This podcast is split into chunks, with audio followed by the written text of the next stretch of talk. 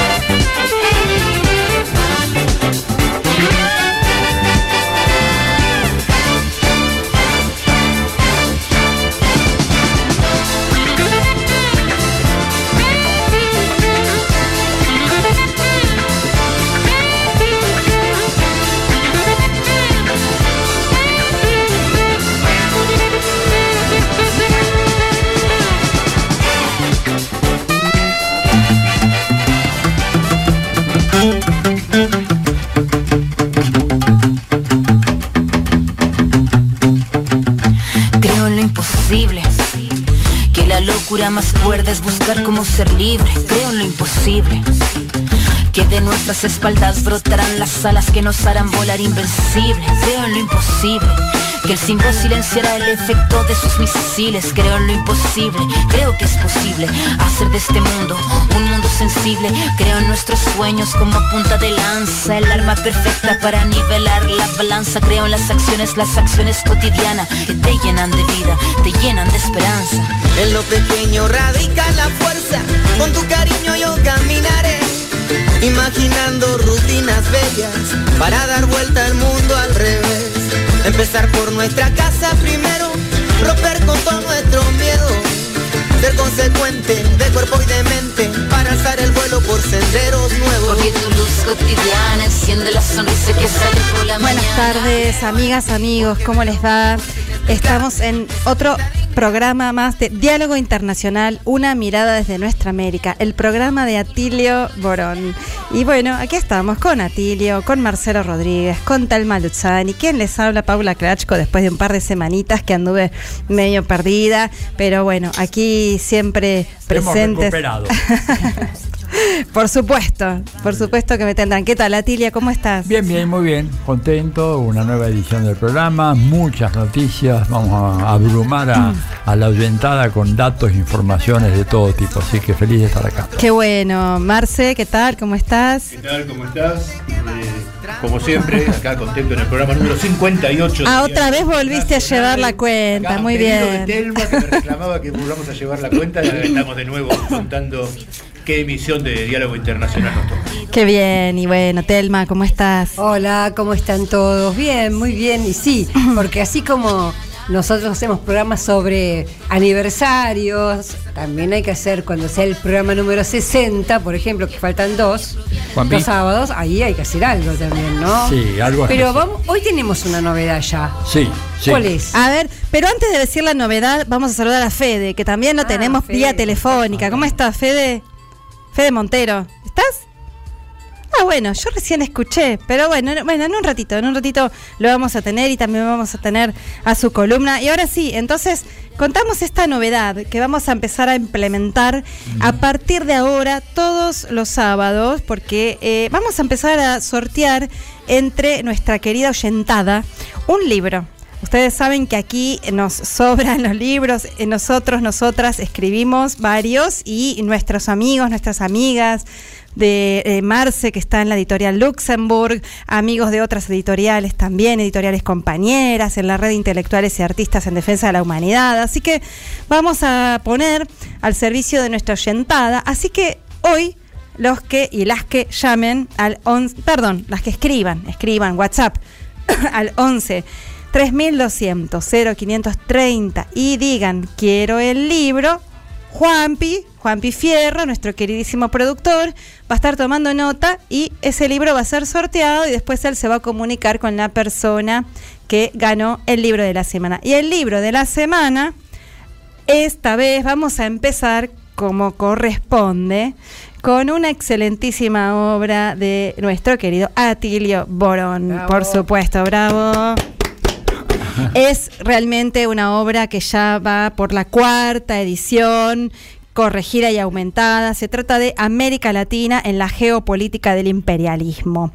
Es un libro que ganó el Premio Libertador al Pensamiento Crítico, otorgado, entre otras organizaciones, por la red intelectuales en defensa de la humanidad. Eh, ¿En qué año fue, Tilio, que ganaste este premio? 2012. En 2012. eh, es un libro clave eh, si se quiere entender eso. La coyuntura eh, de, de- de las últimas décadas de América Latina en la geopolítica del imperialismo. Realmente imprescindible su lectura, así que les recomiendo que llamen y lo pidan. No, no sé, que escriban. Que escriban, sí, No, me traicionan, me, a la antigua, ¿no? Hay que escribir WhatsApp. Pero, y ahora sí que está Fede para saludarlo, ¿no?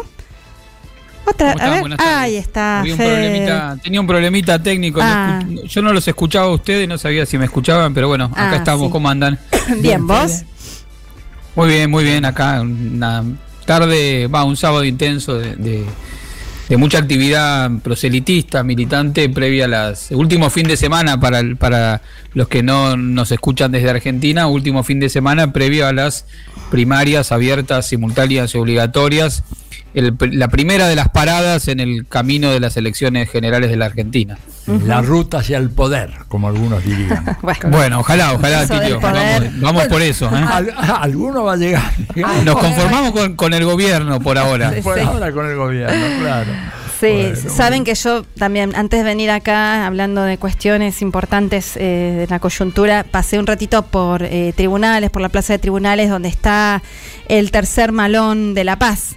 Eh, compañeros y compañeras que han venido con todo el esfuerzo del mundo de distintas comunidades de Jujuy, donde, como venimos hablando hace ya un montón de semanas, se viene dando esa lucha contra la reforma constitucional trucha de ese señor que se cree el emperador de, de Jujuy, ¿no? donde está en disputa nuestros bienes naturales y sociales, el pueblo jujeño, los trabajadores, las trabajadoras, las comunidades originarias, en defensa de su tierra, en defensa, en contra de esta reforma trucha de ajuste, de represión eh, antidemocrática, eh, defendiendo sus salarios, defendiendo sus derechos. Así que eh, queríamos pedirles también a la gente que está escuchando que en la medida que puedan se acerquen a tribunales, hace falta que lleven eh, donaciones, alimentos, frazadas, eh, abrigos, eh, plásticos, porque bueno, por ejemplo, mañana está anunciado lluvia, eh, las condiciones son muy difíciles, y apoya, apoyar, bueno, a ir, a estar, a apoyar,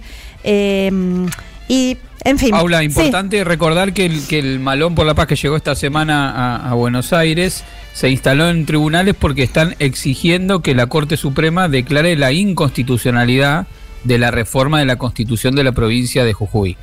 Eh, esa es la razón por la cual están llevando el acampe ahí en términos puntuales, además del conjunto de reivindicaciones que tienen que ver con lo que vos mencionabas, y la presunción que ellos argumentan que, bueno, de, consolidarse esta reforma en la constitución de Jujuy, se abriría paso a un... A, digamos, como a recrudecer la persecución que ya existe sobre eh, la militancia popular y en particular sobre los pueblos originarios en, en, aquella provincia.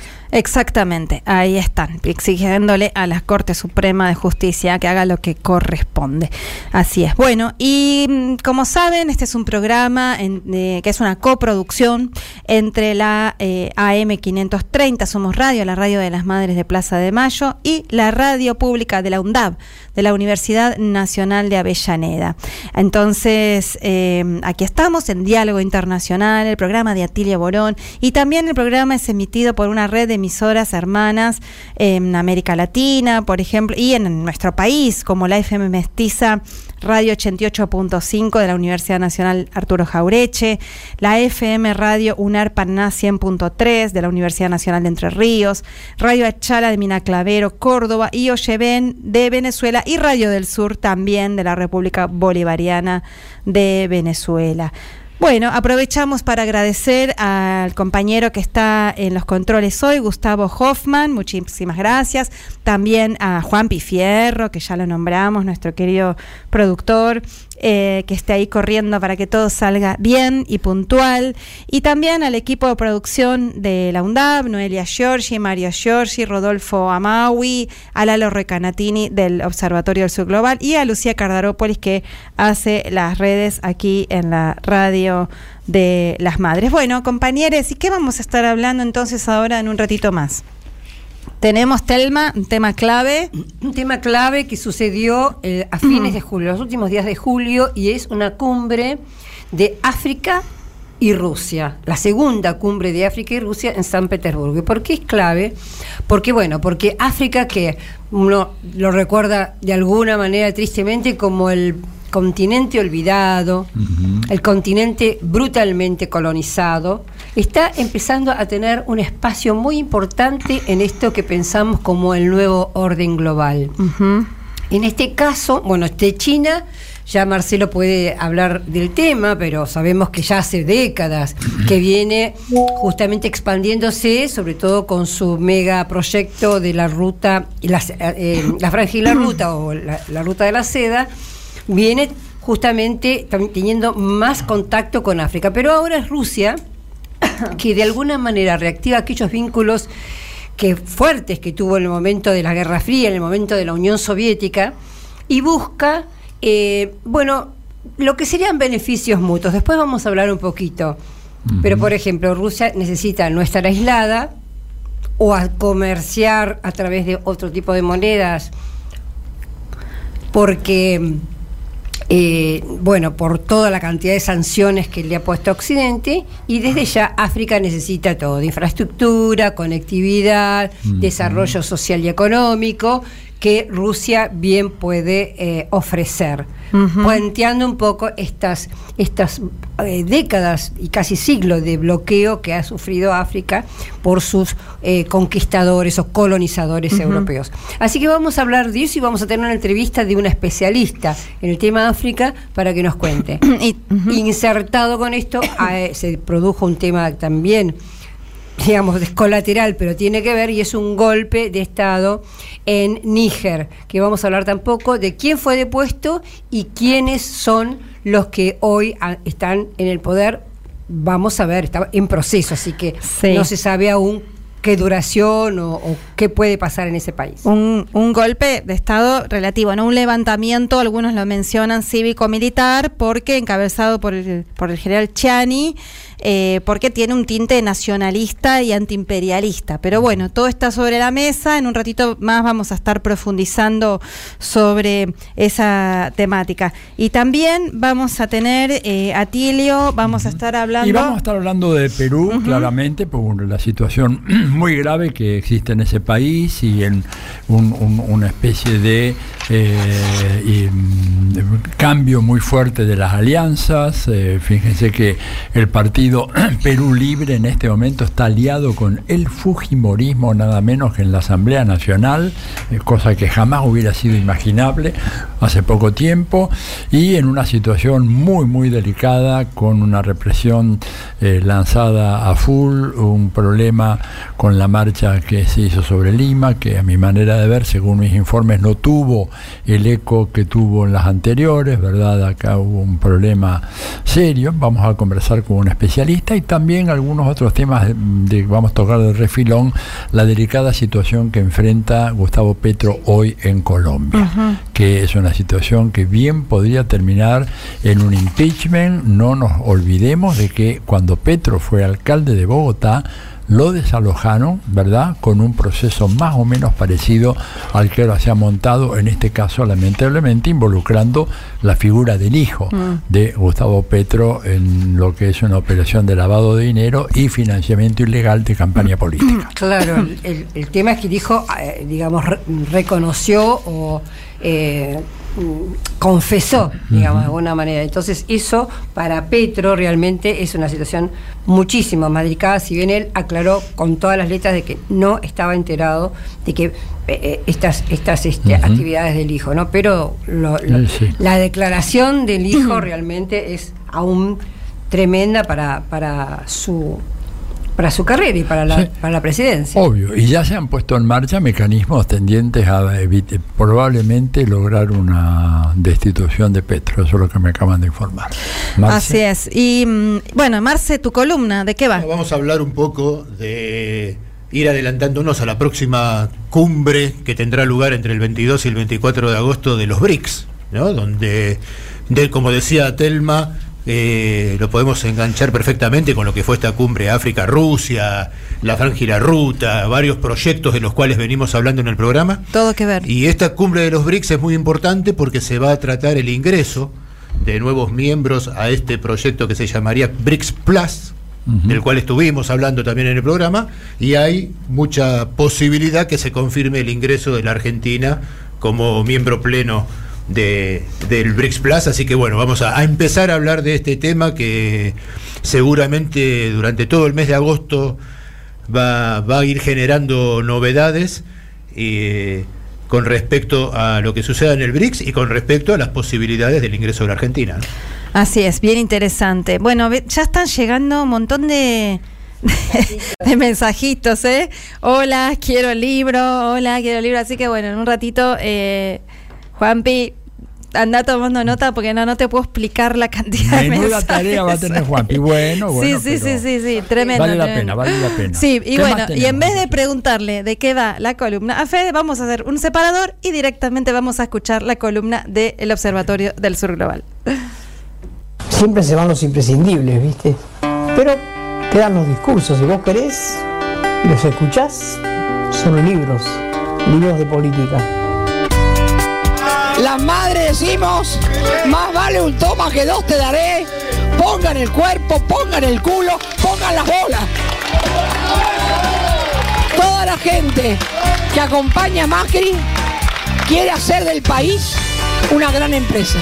Y el país no es una empresa, es una patria que nos pusieron Néstor y Cristina en nuestras manos y que nosotros tenemos que cuidar. Pero cuidar de verdad, no en el café, no en la casa, no protestando por teléfono. Las protestas en las calles, en las plazas, en las veredas, con pintadas, con lo que sea. Néstor no se murió. Néstor no se murió. Néstor vive en el pueblo, la puta madre que lo parió. Eve de Bonafini, AM 530. Somos radio. Somos Eve.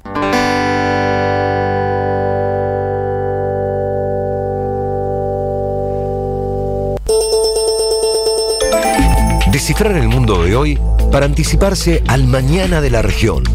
Ya llega la columna del Observatorio del Sur Global.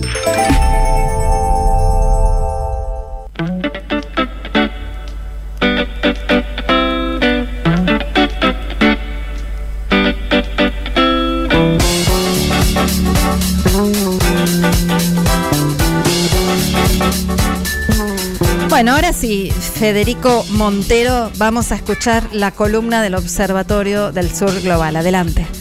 Bueno, nos vamos a Estados Unidos porque esta semana hubo novedades políticas que involucran al expresidente y actual precandidato por el Partido Republicano a la presidencia. Recordemos, va a haber elecciones presidenciales el año que viene allá.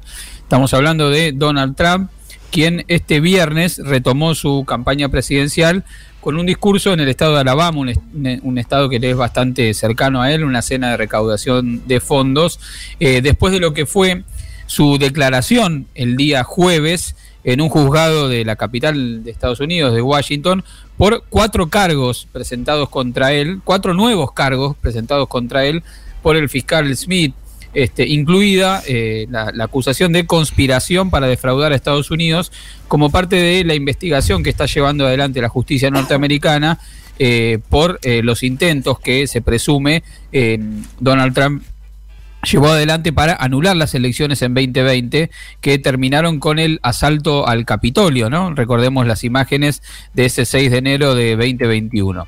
Ese viernes, eh, ayer por la noche, pronunció este discurso, un discurso corto, orientado fundamentalmente a la cuestión judicial y cómo eh, afectan o no los cargos que se presentan contra él a eh, su candidatura presidencial, su actual precandidatura presidencial por el Partido Republicano, como lo decíamos.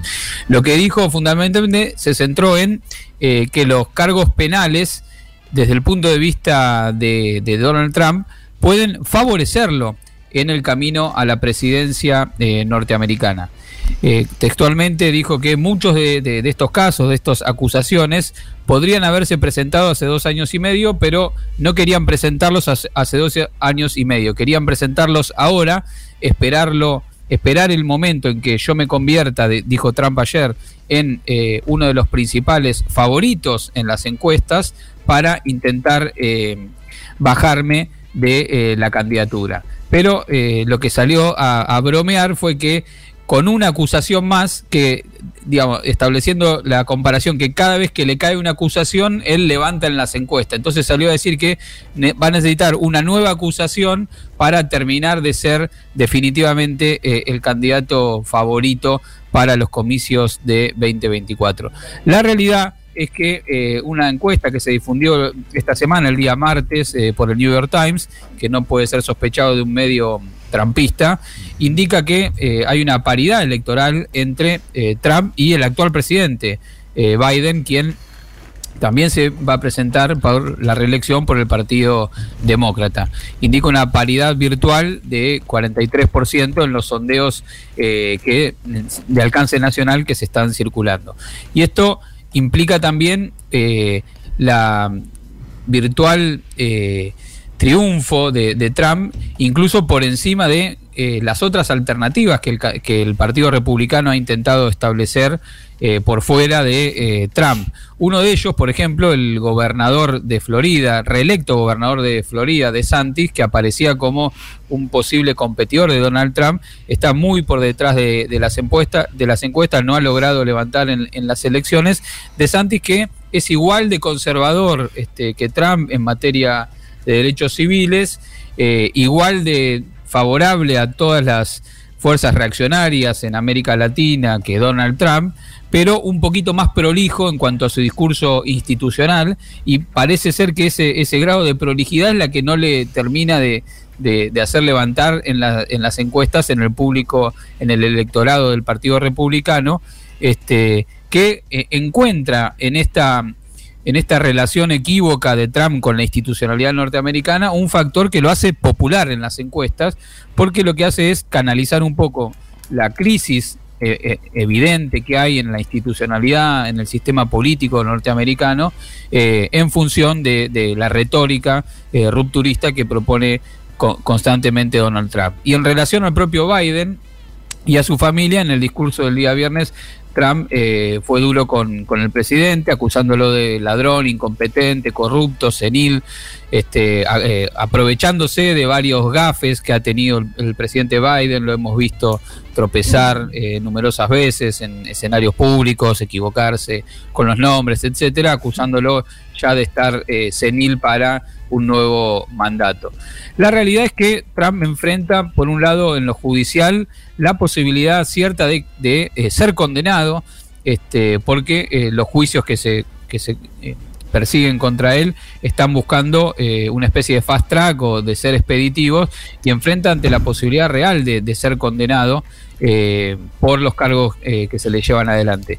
Si uno analiza el aspecto legal, hay como dos dimensiones de las acusaciones contra, contra Donald Trump. Hay una dimensión que tiene que ver con que él se apropió o se había apropiado de un conjunto de, elementos, de papeles, de notas eh, secretas. Él se llevó a su casa personal luego de terminar con su presidencia. Eso es objeto de una investigación este, que, lleva adelante tanto el Congreso norteamericano como la justicia, y la otra dimensión de investigaciones tiene que ver con esta cuestión de la conspiración y el ataque contra el Capitolio. En caso de ser eh, condenado por esta última eh, dimensión eh, de, la, cuestión judicial, ahí sí podría, podría verse en una especie de limbo jurídico la situación política en, Estados Unidos, porque la doctrina que, que hasta ahora ahí impera es que no se le puede impedir a un presidente, aún estando preso, eh, candidatearse. De hecho, hay un antecedente de un candidato socialista en los años 20 que fue preso y siendo preso fue candidato y obtuvo el 3% de los votos. Entonces, se entraría como en un limbo judicial y político que no haría más que profundizar este, la crisis institucional que viene arrastrando la que antes se pregonaba como la mejor democracia del mundo, de 200 años de, de vigencia, etcétera, y que hoy muestra este, las incongruencias y, las tensiones institucionales y políticas que tiene que llevar adelante. Una última consideración respecto de qué es lo que se debate en Estados Unidos y cómo se plantea la discusión en el escenario público. Decíamos que hoy las encuestas marcan esta paridad entre eh, el demócrata y presidente Joe Biden y Donald Trump. En alrededor del 47, ah, de, perdón, del 43% de, de las preferencias y las elecciones presidenciales se celebraran eh, hoy mismo. Desde el punto de vista de los demócratas, han tratado de insistir sobre la cuestión económica. Eh, la inflación se ha desacelerado en Estados Unidos, la recesión, si bien se está lentificando el crecimiento, todavía no, no, se ha evitado por lo menos, no se ha materializado lo que se espera que sea que en algún momento entre en recesión la, economía norteamericana y la economía crece. El discurso de Biden siempre está tendiendo a tratar de, por lo menos discursivamente, favorecer eh, la dinámica de la inclusión, ha, hablado incluso a favor de los sindicatos, bueno, con eh, la llamada Bidenomics, ¿no? que es un intento de reflotar algo así como una especie de neo-keynesianismo, este, con todas las comillas, en el marco de la actual situación norteamericana. La realidad es que la percepción que tiene el público norteamericano sobre esta situación económica no es la misma que, la que intenta este, eh, propulsar el propio Biden. Los índices de aprobación del presidente en relación a la economía son muy malos. El 38% este, de la población opina que la economía va más o menos bien y de hecho eh, es más baja la, eh, la aprobación que tiene el público sobre la economía que sobre la propia imagen del presidente. Como contrapartida, el discurso eh, de Trump y de la derecha republicana no está centrado en lo económico, sino que está centrado, como hace un tiempo, en el conservadurismo cultural. Este, tiene que ver con machacar sobre la cuestión de la inseguridad, eh, atacar fundamentalmente la agenda de derechos vinculada con la diversidad, en particular eh, se está haciendo un tema central en estos momentos, los derechos de las personas transgénero, presentándolo como una amenaza sobre las niñeces, así como también una crítica difusa a la élite globalista, son parte de la, de la dinámica central de la retórica conservadora en lo cultural este, de eh, esta derecha republicana que intenta calar hondo en prejuicios eh, asentados eh, de largo tiempo en la sociedad norteamericana y la emergencia de grupos violentos, grupos que se han activado de, cara a esta, a esta retórica eh, regresiva y, conservadora en, lo cultural, que forman parte de la, del centro de la militancia trampista que hemos visto en sus movilizaciones. Esto no quiere decir que los decenas de millones de personas que votan a Trump sean todas neofascistas, pero en este núcleo político, cultural neofascista es donde se encuentra claramente la, la dinámica que, convoca a la movilización de, de las bases sociales. Las consecuencias que podría tener esto en materia de política internacional, bueno, Trump se ha mostrado históricamente reacio a el belicismo que caracteriza a las administraciones demócratas, ha sido muy crítico de la guerra en Ucrania, ha sido muy crítico del enfrentamiento militar con China y ha propugnado en todos esos escenarios desde un, desde un nacionalismo retrógrado, pero nacionalismo al fin, evitar esta onda expansiva belicista norteamericana, pero en relación a la política en la región, en la política latinoamericana, ha sido mm, favorable a todos los gobiernos reaccionarios, ha sido un ariete para el intento de desestabilizar el gobierno de Maduro en Venezuela, fue quien propugnó el préstamo mil- multimillonario a, Mauricio Macri, fue quien sostuvo a, a Bolsonaro. En contraposición a eso, eh, los demócratas han tenido una idea más de un soft power para América Latina, contraponiéndose a eso y, sin embargo, una postura mucho más belicista en el escenario global. Lo cierto es que la postura sobre América Latina mucho tiene que ver con la política interna norteamericana y los llamados estados clave, los swing states, uno de ellos Florida, Florida. estaba en discusión entre demócratas y norteamer- eh, entre demócratas y republicanos. Las últimas elecciones parecen haber clausurado la posibilidad de que los demócratas hagan pie en Florida y los parece haber entonces liberado de tener que tener un discurso tan retrógrado sobre la región. Veremos cómo avanza la situación. Una democracia con crisis institucional, un candidato a presidente eh, acusado por, por, la, por la justicia norteamericana que le pide a la Corte Suprema, este, con una composición mayor, mayormente conservadora, porque él puso tres de los nuevos jueces de la Corte Suprema que intervenga para frenar la supuesta este, persecución que se cierne sobre el presidente. Uno diría que eso se trata de una democracia bananera, de un, de un país eh, latinoamericano, no, se trata de nada más y nada menos del escenario electoral o preelectoral que se presenta en Estados Unidos. Muy bien, Fede, muchísimas gracias. Enseguida venimos. Deja tu mensaje en nuestra línea de oyentes de WhatsApp. 11 3200 0530. Somos Radio. AM530. Tronador, agua mineral, botellones y dispenser para el hogar y la oficina. Hacé tu pedido al 4201-2627 o mandanos un mail a info arroba aguatronador.com.ar. Tronador, agua de mesa envasada. 12 de octubre 632 en Avellaneda.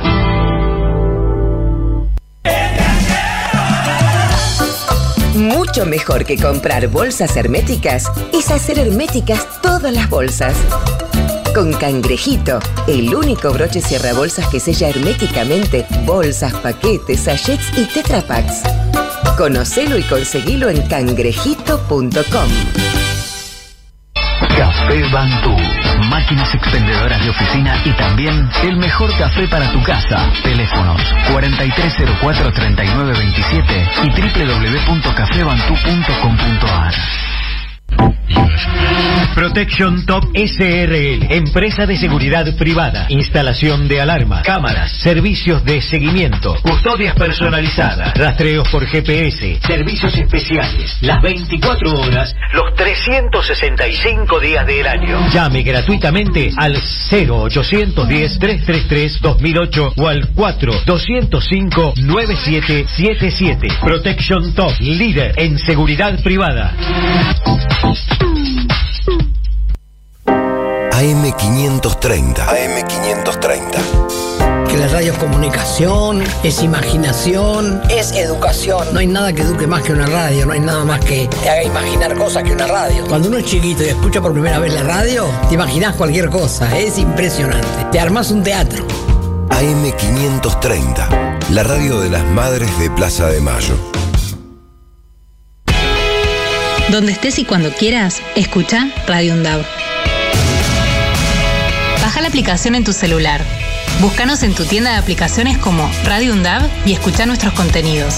Baja la aplicación en tu Baja la celular. aplicación en tu celular. Donde estés y cuando quieras, Radio UNDAV. Hacemos Otra comunicación. Otra comunicación.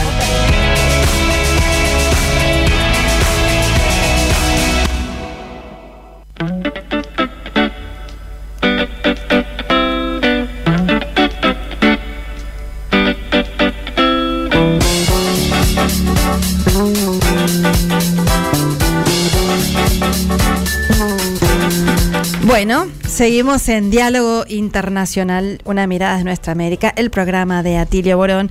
Y como les comentábamos al principio, vamos a meternos con nuestra América, con el tema de Perú, que como decía Atilio, sigue siendo un territorio bien candente, la lucha del pueblo a flor de piel, una dictadora usurpando el gobierno.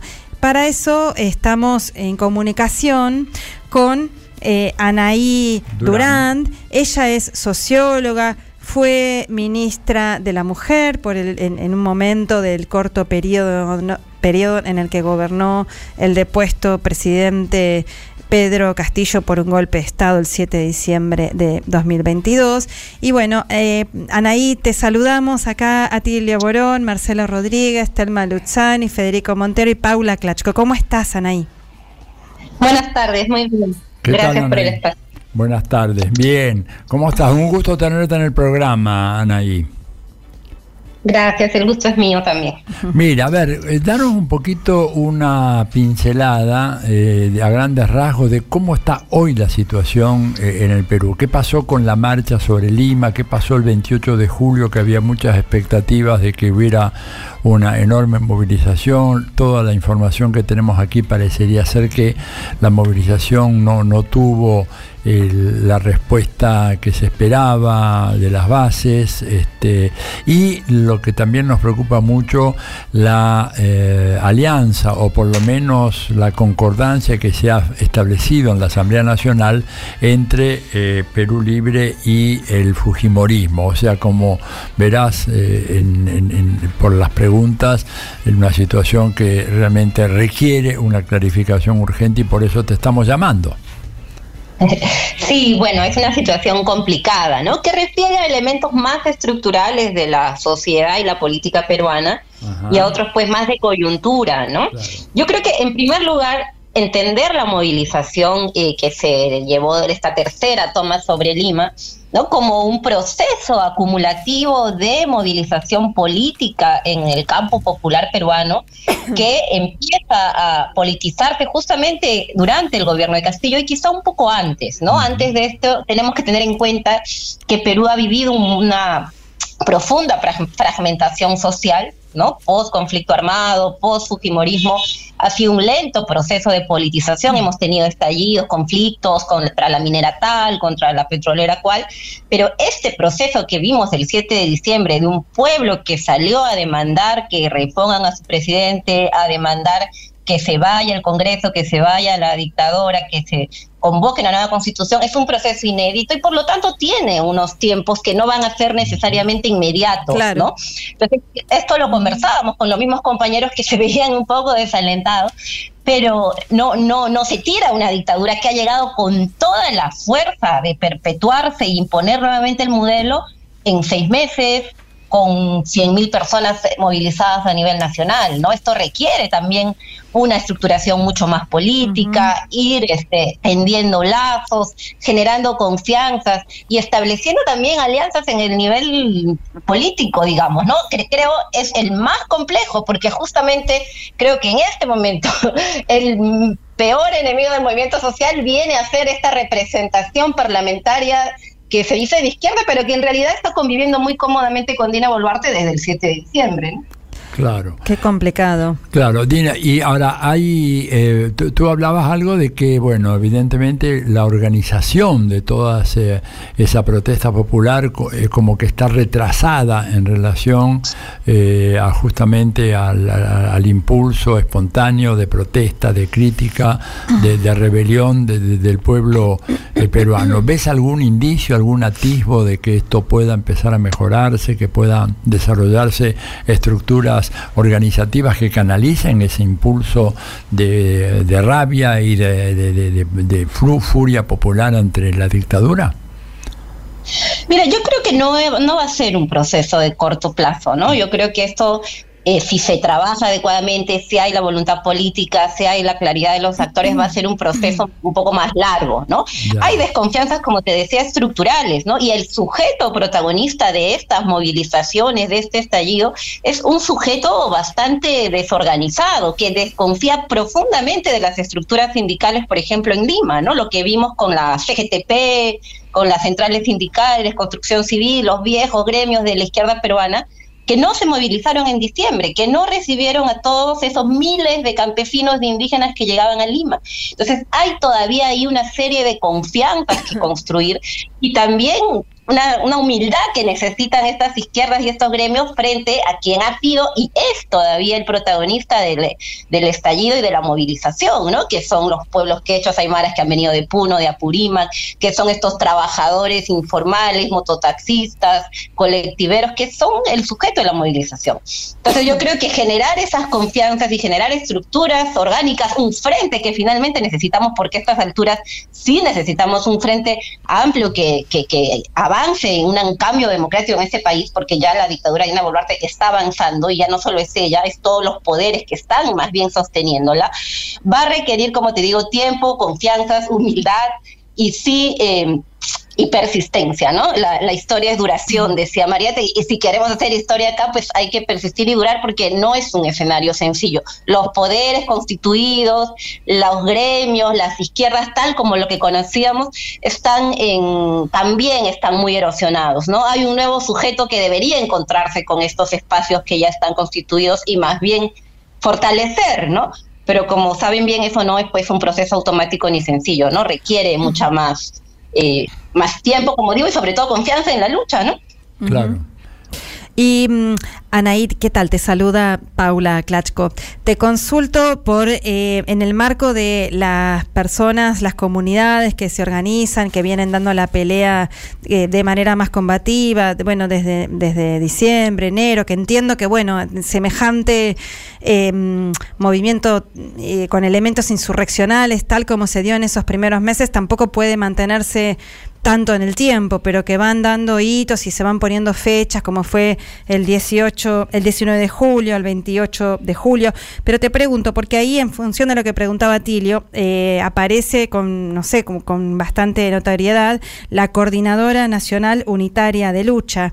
¿Qué peso tiene esa coordinadora en tanto articulación de estas comunidades que se están movilizando? ¿Y qué proyección tiene en todo caso? Sí, yo creo que ese ha sido el esfuerzo más importante. La CONUL justamente surge en febrero en Lima, en la primera toma de Lima, con todos estos pueblos que llegaron a la capital a enfrentar la usurpación de Dina Boluarte y que se vieron pues básicamente solos, ¿no? Bastante solos frente a las, como decía, los gremios, las izquierdas, en fin, ¿no? Entonces surge la CONUL como un esfuerzo bastante interesante, pero que también tiene sus limitaciones y, como decía, sus desafíos, ¿no? Efectivamente, es lo que se ha logrado constituir pero ya empieza una primera división entre los que están dispuestos a sentarse con la CGTP, las centrales sindicales y los partidos de izquierda, y los que dicen que no, que más bien ellos van a claudicar y van a acelerar un nuevo proceso electoral sin las condiciones para una asamblea constituyente, ¿no? Entonces, claro, en la práctica para el 19 de julio hemos tenido la CONUL por un lado y por otro lado la CENUL, ¿no? Entonces, como decía al comienzo, pues hay temas estructurales de la configuración de la sociedad peruana, de los movimientos sociales en Perú, que tienden a la fragmentación y a la dispersión, ¿no? Eh, yo creo que luego de lo que ha pasado, esta jornada de movilizaciones, que como digo, ha sido masiva, sí, nuevamente, pero que ya no basta esa masividad para enfrentar una dictadura que ha sido consolidando, eh, va a requerir pues que se haya un esfuerzo mucho mayor de, unidad y de cohesión, ¿no? Tanto la CONUD, que sea, como repito, ¿no? Ha sido lo, que se ha conformado en medio de la movilización y que tiene una proyección importante, pero que puede también aislarse si sigue con estas posturas más bien, digamos, maximalistas en alguna medida, ¿no? Eh, y que, aunque comparta muchas de las críticas que puedan existir a estos partidos de izquierda, eh, que, tradicional y a estos gremios, pues es un momento tan crítico que exige de parte de todos un, un esfuerzo, digamos, de unidad y de responsabilidad también. ¿Pero fueron masivas las luchas? Sí, eh, claro, no fueron como el 7 de diciembre. El 7 de diciembre lo que tuvimos fue un país paralizado tres Mm, meses, claro. ¿no? Con la Panamericana Sur bloqueada casi un mes, que tuvo que militarizarse el corredor minero, la Panamericana Sur, tuvo el 70% del país durante un mes estuvo paralizado en diciembre y enero, ¿no? Esta, esta situación es muy difícil de replicar, digamos, en el tiempo, ¿no? Eh, También la crisis económica, la recesión que estamos viviendo, pues está impactando fuertemente. Pero dentro de esas limitaciones, incluso el 19, el 27, 28, 29 de julio, hubo movilizaciones masivas en todo el Perú otra vez, ¿no? Bien. Eh, con otra dinámica, obviamente, pero sí con la misma masividad, ¿no? Como digo, ya no es la misma contundencia, combatividad Claro. de, de los otros meses, y más bien ahora lo que sí se requiere, yo creo, e insisto, es este esfuerzo más bien de una unidad mayor en un frente político-social que ya pueda poner otros términos, ¿no? Para la salida de, de Dina Boluarte, ¿no? Claro, muy claro todo. Ahora dime una cosita, Anaí. Eh, Tú sabes que eh, Perú, en función de los datos que disponemos nosotros, es el país que tiene en Sudamérica mayor número de bases militares eh, estadounidenses en ese territorio. Eh, esto surge de diversos análisis, recuentos de especialistas. Quería preguntarte, ¿cuál ha sido la influencia de la embajada, del Comando Sur, de esa presencia tan fuerte de Estados Unidos en el Perú este, en, en los últimos tiempos? Mira, aquí a nosotros nos queda claro que ha sido un rol fundamental, ¿no? Estados Unidos no está dispuesto a perder dos aliados fundamentales en Sudamérica al mismo tiempo, ¿no? Con Claro. Petro y con Castillo era demasiado riesgo para ellos, es. creo. Y eso lo hemos visto apenas Dina Boluarte asume como, como presidenta, entre comillas. La primera que va a saludarla es la embajadora de Estados Unidos, que además es importante Lisa porque la embajadora Lisa Kennan fue una agente de la CIA y fue embajadora en Ucrania antes de ser embajadora en Perú. O sea, ya eso te dice del tipo de personaje que enviaron a Perú, ¿no? Mandan gente Ella con experiencia. Sí, viene en plena segunda vuelta cuando estaba el tema del fraude y le da todo el respaldo a Keiko, Mm. ¿no? Entonces, y luego ya eh, ella también gestiona la llamada con Anthony Blinken el domingo 10 de diciembre cuando Dina Boluarte parecía que iba a renunciar porque ya se le amontonaban las ejecuciones extrajudiciales y tenía casi 10 muertos en, en Ayacucho, ¿no? Entonces hay una actividad muy fuerte de, de la embajadora y de Estados Unidos en, en todo esto, ¿no? No en vano también esta operación Centinela Resuelto que han aprobado en el Congreso y en el Ejecutivo hace unas semanas, ¿no? Que van a ser casi 1.700 soldados que van a llegar a formar supuestamente en cuidado de activos estratégicos y que es claramente pues una agresión a la soberanía nacional, ¿no? Bien. Sí, y mm, Anaí, en ese, em, a ver, te, te- vamos a bombardear a distintas preguntas, pero bueno, realmente eh, Perú está en la mira en un momento también del- de la región muy especial. Eh, te hago varias preguntas. Una, en, en las manifestaciones que vos decís que fueron bastante masivas eh, o muy masivas ahora eh, de julio, ¿estaba presente el reclamo por la restitución de Pedro Castillo o no? O solamente, bueno, eh, solamente no, ni más ni menos que la, o sea, que se vaya Dina Boluarte por, la, por una reforma constitucional, por la, la liberación de los presos, pero te pregunto acerca de eso primero. Mira, este es uno de los temas de tensión también que se ha ido consolidando estos meses, ¿no? De hecho, eh, la- las- los eventos que han tratado de hacer unitarios han mantenido las consignas que unifican, ¿no? Y esas consignas son pues la renuncia de Dina Boluarte y el cierre del Congreso y Mm. la Asamblea Constituyente. Digamos que esas tres son, ¿no? Bueno, una complementaria que es la libertad de todos los presos y, y la justicia para los heridos y ejecutados en las protestas de diciembre. ¿no? Pero hay un tema que está generando tensión, que efectivamente es la restitución de Pedro Castillo y la convocatoria a elecciones generales, ¿no?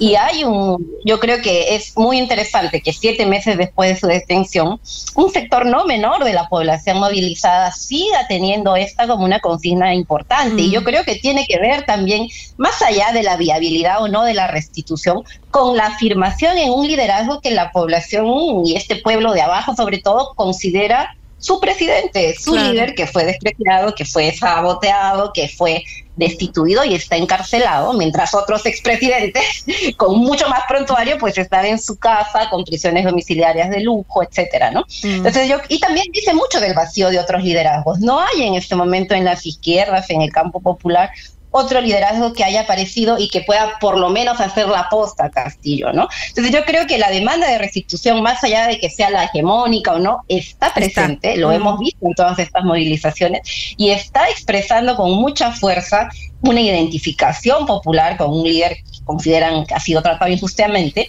y con la posibilidad también de una reivindicación y de una eh, vuelta a la disputa, ¿no? Y yo creo que eso es, eso es muy, muy, muy interesante de tomar en cuenta y también una desconfianza con las nuevas elecciones, porque aquí esto es importante, la gente ya no confía en las nuevas elecciones. Hemos tenido seis presidentes en cinco años y ha sido la misma historia, ¿no? Entonces la gente dice, ya no basta con nuevas elecciones, y es una diferencia con el centro y las sus posiciones más socialdemócratas, digamos, ¿no? Que tienen la consigna de nuevas elecciones eh, y que para la gente del pueblo de más abajo, digamos, esto es insuficiente y lo ven con desconfianza, ¿no? Y eso también está tensionando el sector opositor a Boluarte, que, insisto, debería tener puentes porque sí es una amenaza muy grande como para eh, unirse, ¿no? Claro, pero eh, eh, por otra parte, una de las grandes consignas que, que aparece o el reclamo, incluso desde antes de, desde, antes de Pedro Castillo, es la cuestión de la reforma constitucional, una, la convocatoria a una asamblea constituyente. Pero te pregunto tu opinión como socióloga, como militante. Em, ¿Cómo se puede pensar en, en ir a un proceso constituyente con la relación de fuerzas actual? Que tiene el Perú, porque digamos que si miramos la historia de nuestra América y la de las últimas décadas, las, las verdaderas reformas, refundaciones constitucionales, que tuvimos, que fueron en Bolivia, en Venezuela, en Ecuador, se dieron en, otro marco de relaciones de fuerzas institucionales, con gobiernos revolucionarios, encabezando un proceso de transformación profunda. miremos el caso de Chile, justamente que no, a dónde llegó, ¿no? A todo lo contrario ahora. Em, ¿Cómo se puede encarar en el, en el caso de Perú con, con la derecha tan vivita y coleando, con el Fujimorismo tan eh, ahí eh, ocupando tantos espacios, eh, por más que haya esa combatividad en el pueblo, ¿cómo se puede encarar un proceso constituyente en, esa, en ese marco?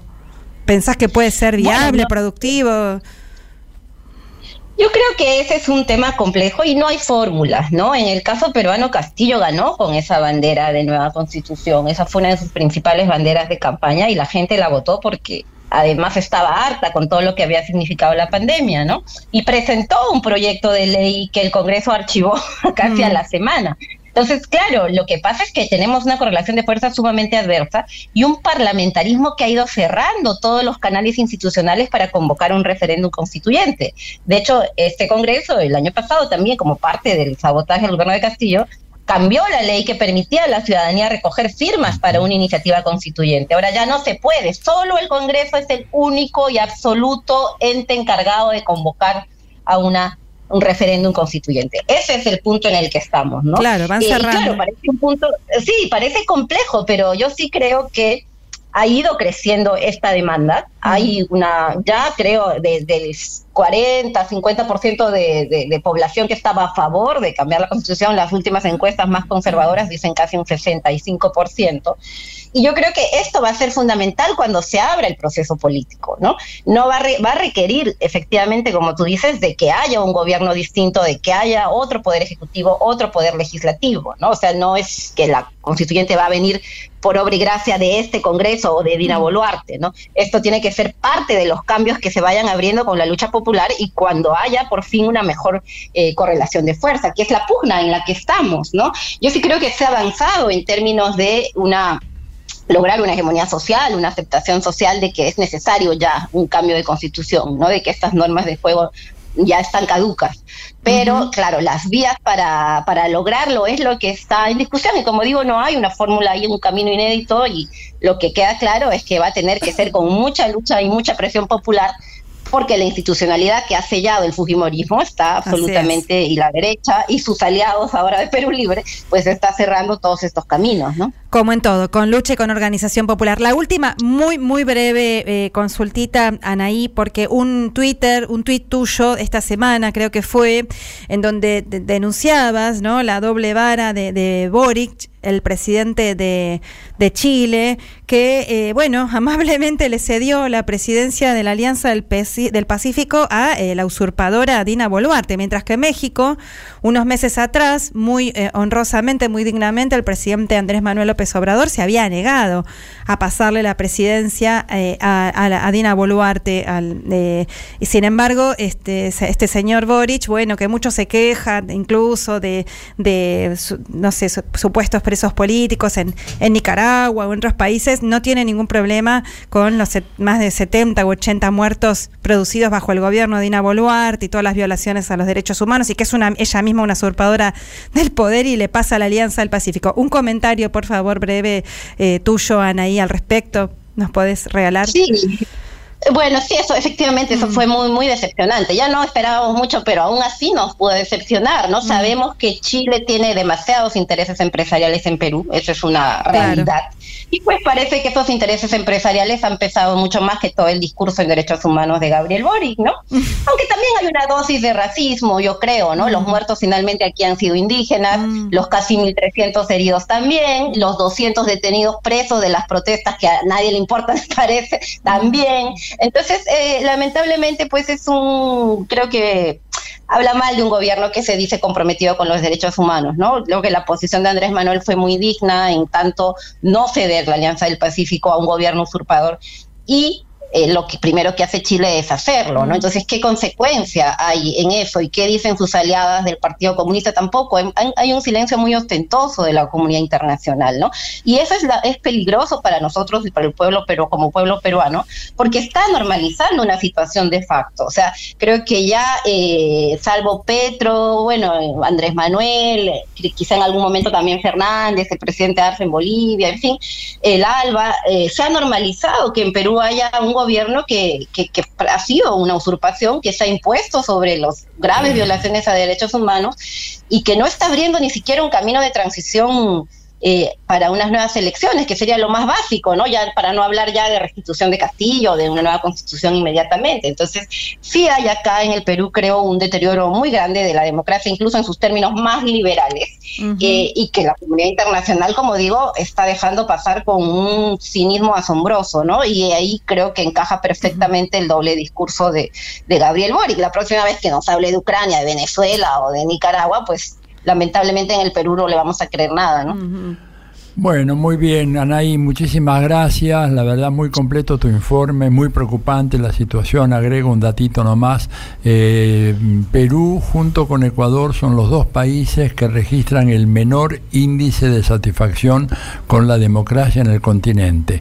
Están en el 12 y el 10% de la población, respectivamente, en el grupo de gente que dice que está satisfecho con el funcionamiento de la democracia. El promedio latinoamericano es casi 40 25%, ¿no es cierto? Lo cual quiere decir que casi la mitad está insatisfecho, pero en el caso de Perú y Ecuador esto es una situación extrema que habla claramente eh, de dos gobiernos, el de Guillermo Lazo y el de Dina Boluarte, que están absolutamente reñidos con los principios más elementales de la democracia y que la población está consciente de eso, por eso el nivel tan alto de desaprobación con el funcionamiento de la democracia, en este caso en el Perú. Te damos muchas gracias por tu informe y vamos a seguir de cerca lo que vaya ocurriendo y eventualmente te llamamos, te volvemos a llamar, ¿sí?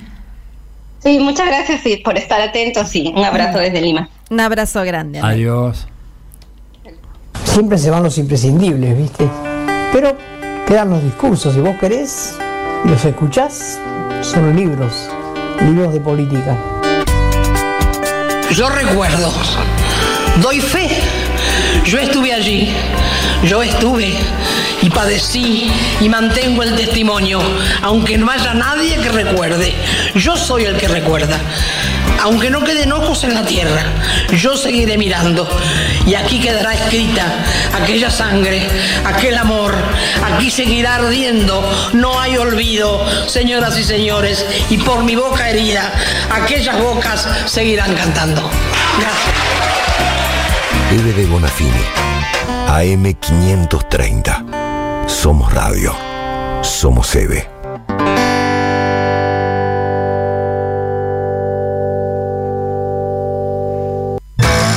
La dinámica del presente se detiene justo para el análisis.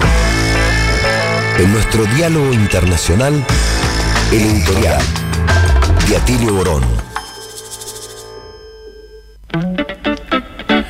Bueno, habría muchísimas cosas sobre las cuales editorializar, ¿no? El sistema internacional es pródigo en aberraciones, eh, monstruosidades de todo tipo, pero yo quiero llamar la atención, recordar a nuestra oyentada que mañana es un día muy especial, 6 de agosto de 1945, yo me atrevería a decir que es un día en el cual la historia de la humanidad cruza, atraviesa un umbral que jamás había sido imaginado antes.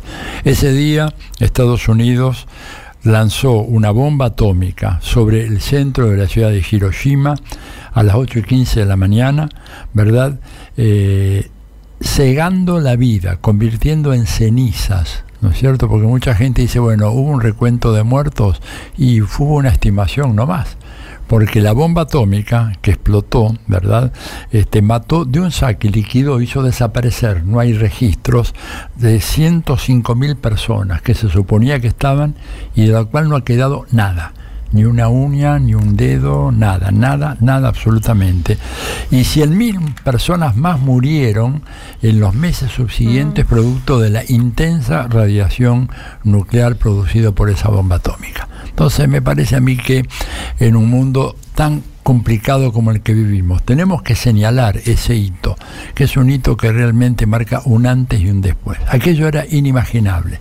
No solamente inimaginable, sino que tampoco permitía ¿verdad? abrigar alguna esperanza de que eso no llegara a ocurrir nuevamente en el futuro, porque lo que pasó fue que tres días después Estados Unidos, sabiendo ya los efectos devastadores que había tenido la bomba arrojada sobre la ciudad de Hiroshima, que debo decir era una ciudad que no tenía prácticamente defensa militar, era una ciudad absolutamente indefensa, tres días después Estados Unidos arroja otra bomba sobre la ciudad de Nagasaki. Entonces, quería yo simplemente en este breve editorial hacer una recordación de ese elemento, esa, esa noticia luctuosa, tremenda, que además cuestiona de una manera absolutamente irrefutable la legitimidad que Estados Unidos tiene para convertirse en el campeón moral del planeta, en el país que dice qué es lo que está bien, qué es lo que está mal, qué es lo que son los derechos humanos, qué es lo que son las libertades, qué es lo, qué es, lo que es la defensa de la vida, carece por completo de autoridad moral y por eso me parece que era importante hoy recordar ese evento. Una cosita quería agregar y de paso comentamos algo sobre un, un agregado al regalo del libro, ¿no? Eh, quería agregar que además eh, la, guerra estaba terminada. Es decir, se había firmado en Europa, el, Reich había sido ya, o, la Alemania nazi, había sido derrotada.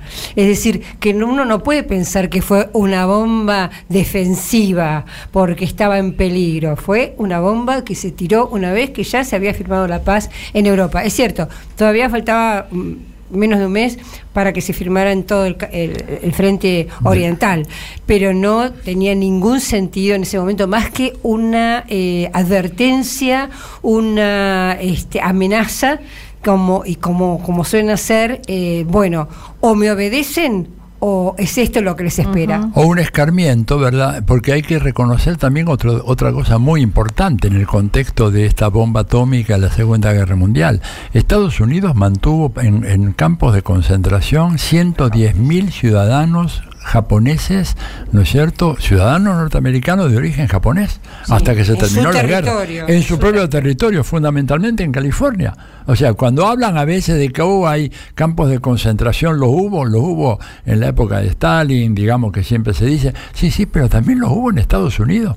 Y nadie recuerda ese hecho. Gente que por el solo hecho, por portación de apellido japonés, estuvo tres años y medio internada en campos de concentración. Y por eso hay también esta campaña internacional, ¿no es cierto?, que se lanzó ya hace unos años, eh, eh, eh, estableciendo el Día 9 de agosto como el Día Internacional de los Crímenes Estadounidenses contra la Humanidad, que vamos a hacer un esfuerzo muy grande en estos días para reflotar esa campaña y decirle que aquellos que quieran el libro, el libro viene justamente con esta camiseta alusiva del Día Internacional de los Crímenes Estadounidenses en contra de la Humanidad, que es algo que tendríamos que darle mucha más importancia de la que le hemos dado y que pese a que ya ah, somos varios que hemos estado, prácticamente todos los que estamos en esta mesa hemos estado participando, apoyando, etcétera. Es una campaña que lanzamos desde la red de intelectuales y artistas en defensa de la humanidad y que bueno, hay que darle cuerpo, ¿no? Hay que darle 9 de agosto. Sí, así, el 9 de agosto. Así que bueno, van a tener entonces libro y camiseta. Y por Las favor, aparte de eso,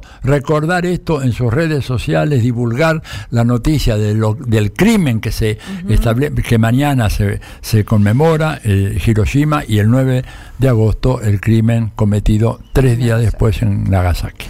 Eh, tenemos muchísimos mensajes. Atilio, queridos compañeros. me- acá, por ejemplo, Patricio nos dice, en la que se metieron con lo del sorteo del libro. Eso les pasa por ser generosos, tal cual. Nos están llegando miles de mensajes, entre ellos Patricio, Virginia de Ballester también.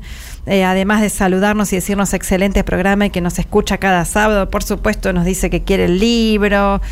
Eh, también eh, Luis de Salta eh, nos dice, nos mandan saludos también Mirta de Congreso y quiere el libro. Bueno, realmente vamos a seguir leyendo y los saluditos y los mensajes, pero sí.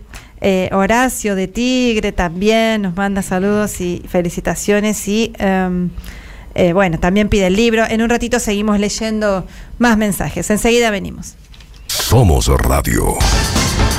AM530.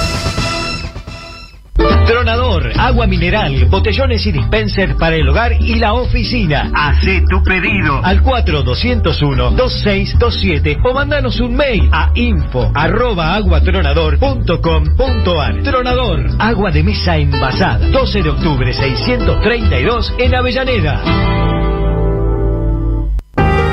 En tiempo argentino resistimos para ampliar y defender derechos. Resistimos al poder concentrado. Resistimos gracias a nuestra comunidad. Construí un diario que te representa. Asociate. Forma parte de esta historia. A veces no alcanza contener todo lo necesario para cuidarte, sino entender cómo contener en cualquier momento. Contener la pared llena de diplomas. A veces no alcanza para contener a pacientes llenos de preguntas. En OSDE, no nos conformamos solo con tener todo a tu servicio en toda la Argentina, porque lo más importante para nosotros es saber contener. OSDE 50 años, junto a vos, a lo largo de tu vida.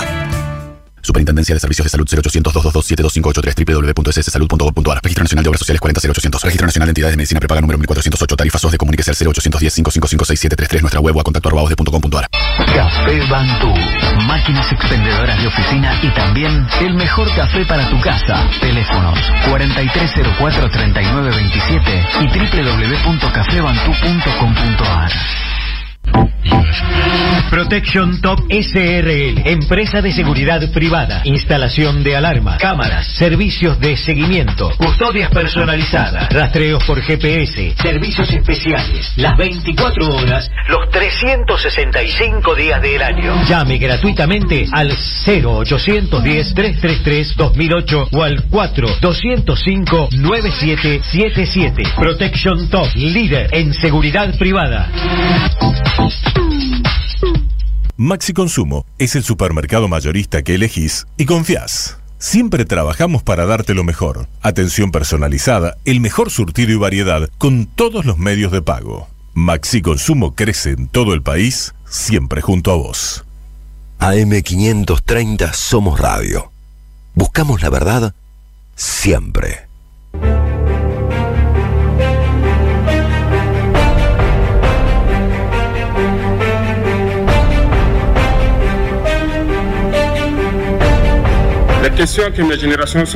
Las preguntas que se hace mi generación son las siguientes. No entendemos cómo con tanta riqueza en su suelo y una naturaleza generosa con mucha agua, sol y abundancia, África es hoy el continente más pobre. África es un continente hambriento y sus jefes de Estado recorren el mundo mendigando. Hay muchas preguntas sin respuesta. Hoy tenemos la oportunidad de construir una nueva relación y espero que esto sirva para dar un mejor porvenir a nuestros pueblos. Necesitamos líderes africanos que dejen de comportarse como marionetas que bailan cada vez que los imperialistas tocan sus instrumentos. Nuestros pueblos han dicho basta. Gloria para nuestros pueblos, dignidad para nuestros pueblos, victoria para el pueblo.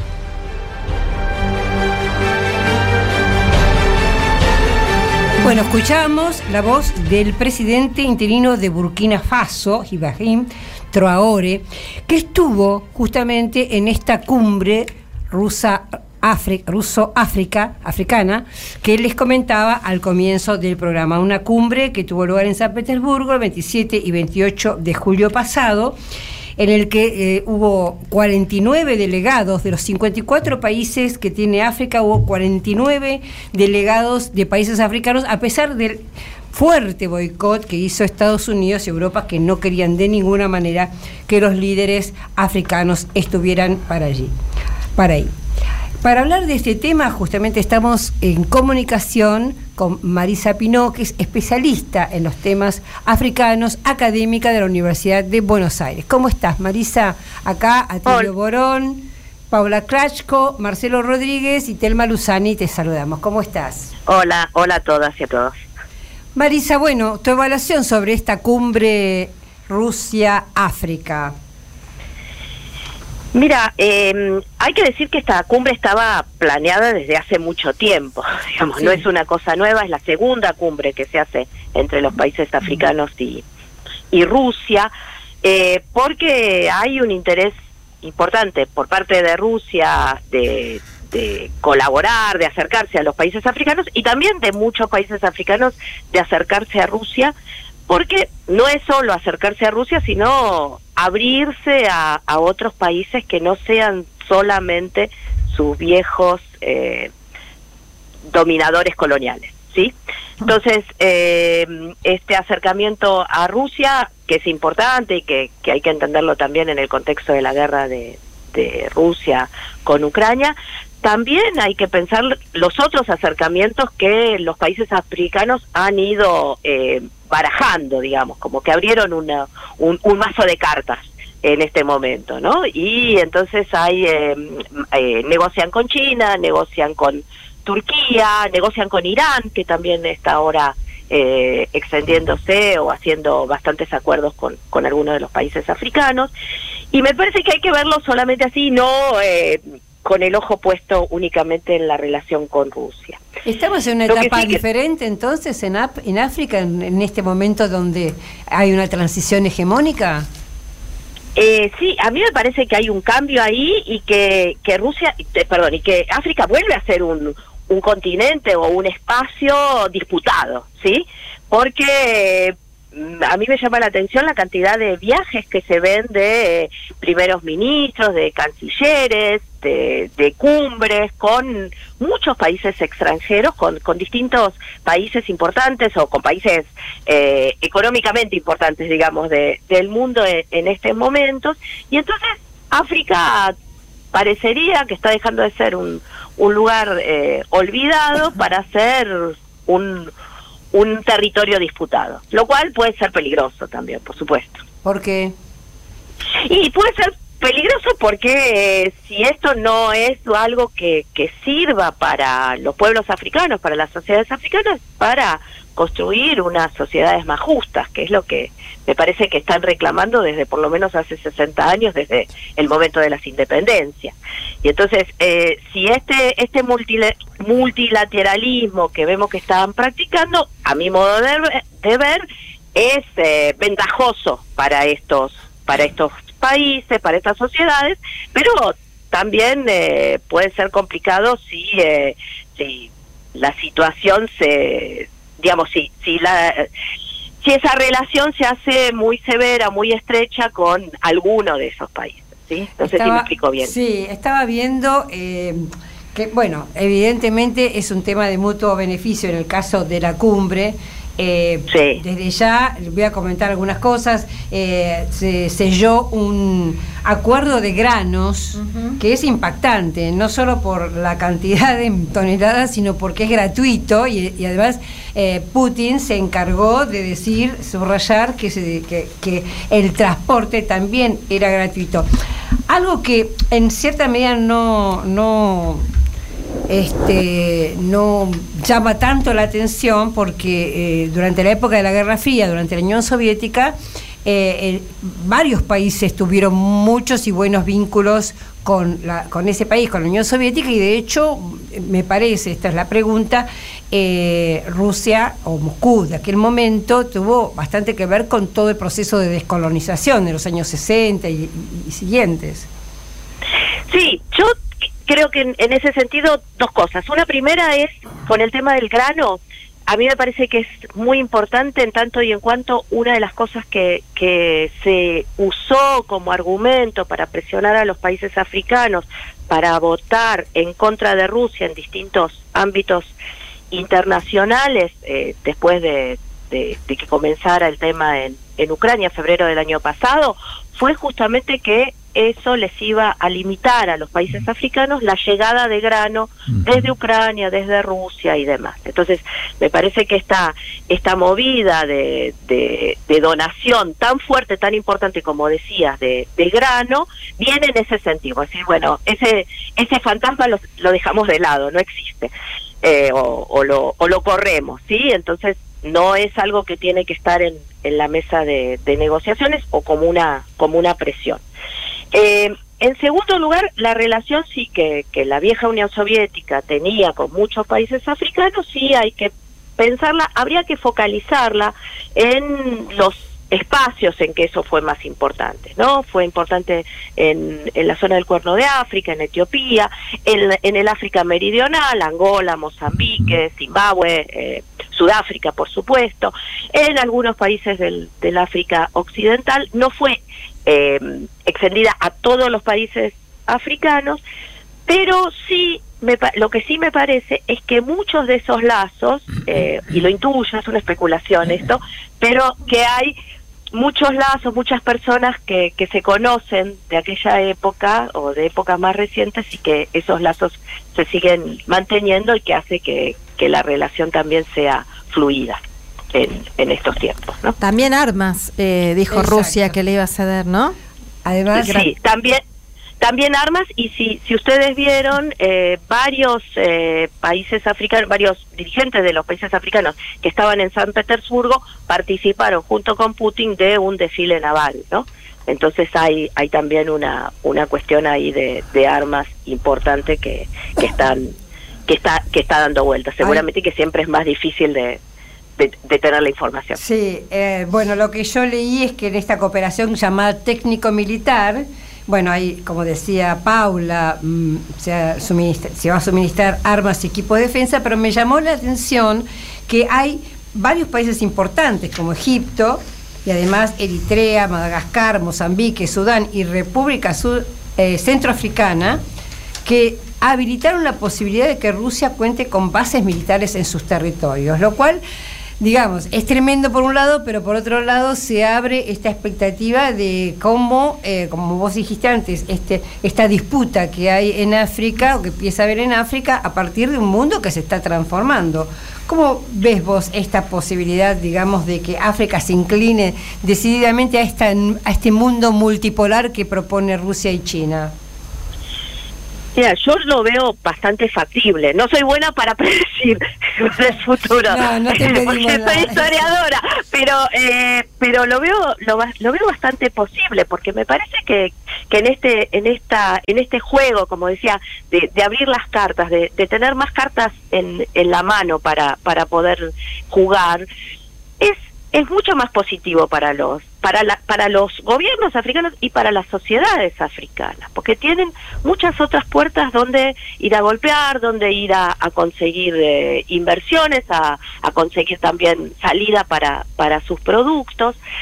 Hay que tener en cuenta que que mucho la mayoría de los países africanos eh, tienen su, su comercio exterior muy direccionado hacia un país sí la mayoría de las veces ese país es eh, su, su, país colonizador. Entonces, conseguir nuevos mercados también eh, les permite una mejor negociación a la hora de, de negociar justamente, de vender sus productos en el exterior y sus bienes. ¿sí? Entonces, a mí me parece que es un momento que, que puede ser interesante, digamos, para, para estos gobiernos africanos de, eh, de negociación. ¿sí? Marisa. A, a, Atilio te habla, ¿cómo estás? Buenas tardes. ¿Qué tal? ¿Cómo estás? Y muchas Buenas gracias tardes. por estar acá. Mira, una, un- una pregunta. A veces, bueno, África eh, es un lugar común decir que es un continente que está absolutamente menospreciado y subestimado. ¿verdad? Riquísimo, pero. Ric- riquísimo. Pero además, este, está do- dos dimensiones. Por ejemplo, cuando y, y ahí en, en, bueno, en el libro mío este de la geopolítica, yo hago todo un análisis cartográfico. Este, ah, eh, África tiene 30 millones de kilómetros cuadrados, ¿no es cierto? O sea, es prácticamente una vez y medio todo Sudamérica, ¿m? todo, todo Sudamérica, por lo menos una vez y medio. En los mapas aparece igual que Groenlandia, prácticamente que tiene 3 millones de kilómetros cuadrados. 3 millones, ¿te das cuenta? O sea, hay, hay una subestimación de 10 veces. Pero otro dato, África hoy tiene 1.200 millones de habitantes y para el 2050 van a ser 2.500 millones. O sea, es un continente que tiene no solamente lo que decía Telmo, una potencialidad en términos de bienes comunes, recursos naturales, como lo queramos llamar, sino que es un continente que en términos demográficos va a tener una gravitación mundial comparable, ¿no es cierto?, a la de China, la India, nada más. Este, ¿Cómo reacciona? ¿Qué, ¿Qué te parece esta reflexión y qué pensás? ¿Estás de acuerdo con esto? Mira, estoy, yo estoy de acuerdo absolutamente y me parece que es algo que hay que tenerlo presente y cuando tengo la oportunidad de, de decirlo eh, lo digo que hay que pensar que eh, para el año 2050 una de cada tres personas va a ser eh, va a estar en África, sí, vos. del mundo. Entonces, si si pensamos eso, estamos eh, estamos pensando además eh, además no solo que una de cada tres personas, sino que además las personas más jóvenes. Entonces, eh, el, el mundo se está africanizando en, en su demografía también. Y eh, eso también lo tenemos que tener en cuenta. Y me parece que, que a veces eh, se habla con mucho desdén, como vos mencionabas, de con mucho eh, menosprecio, ¿no? De, África y se habla como un conjunto, como si todo, si todo ese, esa, ese inmenso territorio fuera exactamente igual, todas las sociedades estuvieran en la misma situación y demás. Y quizás es algo de para no hablar justamente de las cosas que, que realmente son importantes o que, que están pasando y que vale la pena tenerlas en cuenta para, para el futuro. ¿Cómo es esto? ¿Y, y cómo, cómo cómo es el territorio que Claro. tiene, cómo es la cantidad, la demografía que tiene, cómo son los recursos que tiene. Vos sabés. Marisa, que yo leí una noticia que seguramente la conocés vos y todos acá en la mesa eh, eh, a propósito del, del golpe de Estado en Níger, en donde hablan del papel fundamental de Níger en suministrar el uranio para, el, Francia. Para Francia, ¿no es cierto? En donde una, de cada tres lamparitas eléctricas que se encienden en, en, en Francia vienen de Níger y el 80% de la población de Níger no tiene acceso a la electricidad, nada menos. Fijémonos, va- para entender un poco que si hubo un golpe, bueno, algún problemita hay ahí. Pero, ¿cuál era la, la reacción de las viejas potencias coloniales europeas ante esta especie de emergencia de una África que por primera vez, me parece a mí, aparece con perfiles muy nítidos en el panorama internacional? Eh, bueno, me parece que África también apareció con perfiles muy nítidos en los 60, ¿no? Sí, en el momento claro. de las independencias. Entonces, bueno, por lo menos en el siglo XXI, digamos. Eh, Pero en- se eclipsó ese aquello, no, disculpame para ac- aclarar. Yo creo que sí, tenés razón. En, en- en- en los 60 hablábamos todos de África, de Lumumba, de todos los Krumas. de- Oh, pero el de- Che, en de- el Che en claro, África, de- claro, pero el Che en África. Pero después eh, África quedó completamente eclipsada y estás de acuerdo que reapareció, pero reapareció en la, en la última década, me parece a mí. A ver, pero te dejo la palabra. Dale. Sí, a mí, a mí me parece que sí, que aparece con mucha fuerza y yo sería muy cuidadosa también al pensar en las expotencias coloniales eh, con respecto a cuáles son, porque si, si miramos donde está habiendo, viste, desde hace dos años o a esta parte se habla de los golpes de Estado en África, ¿no? Y los golpes de Estado que está- ha habido son en el África Occidental. Y me parece que, que tenemos que empezar a pensar África más de manera regional, ¿sí? O ver qué está pasando en las distintas partes de África.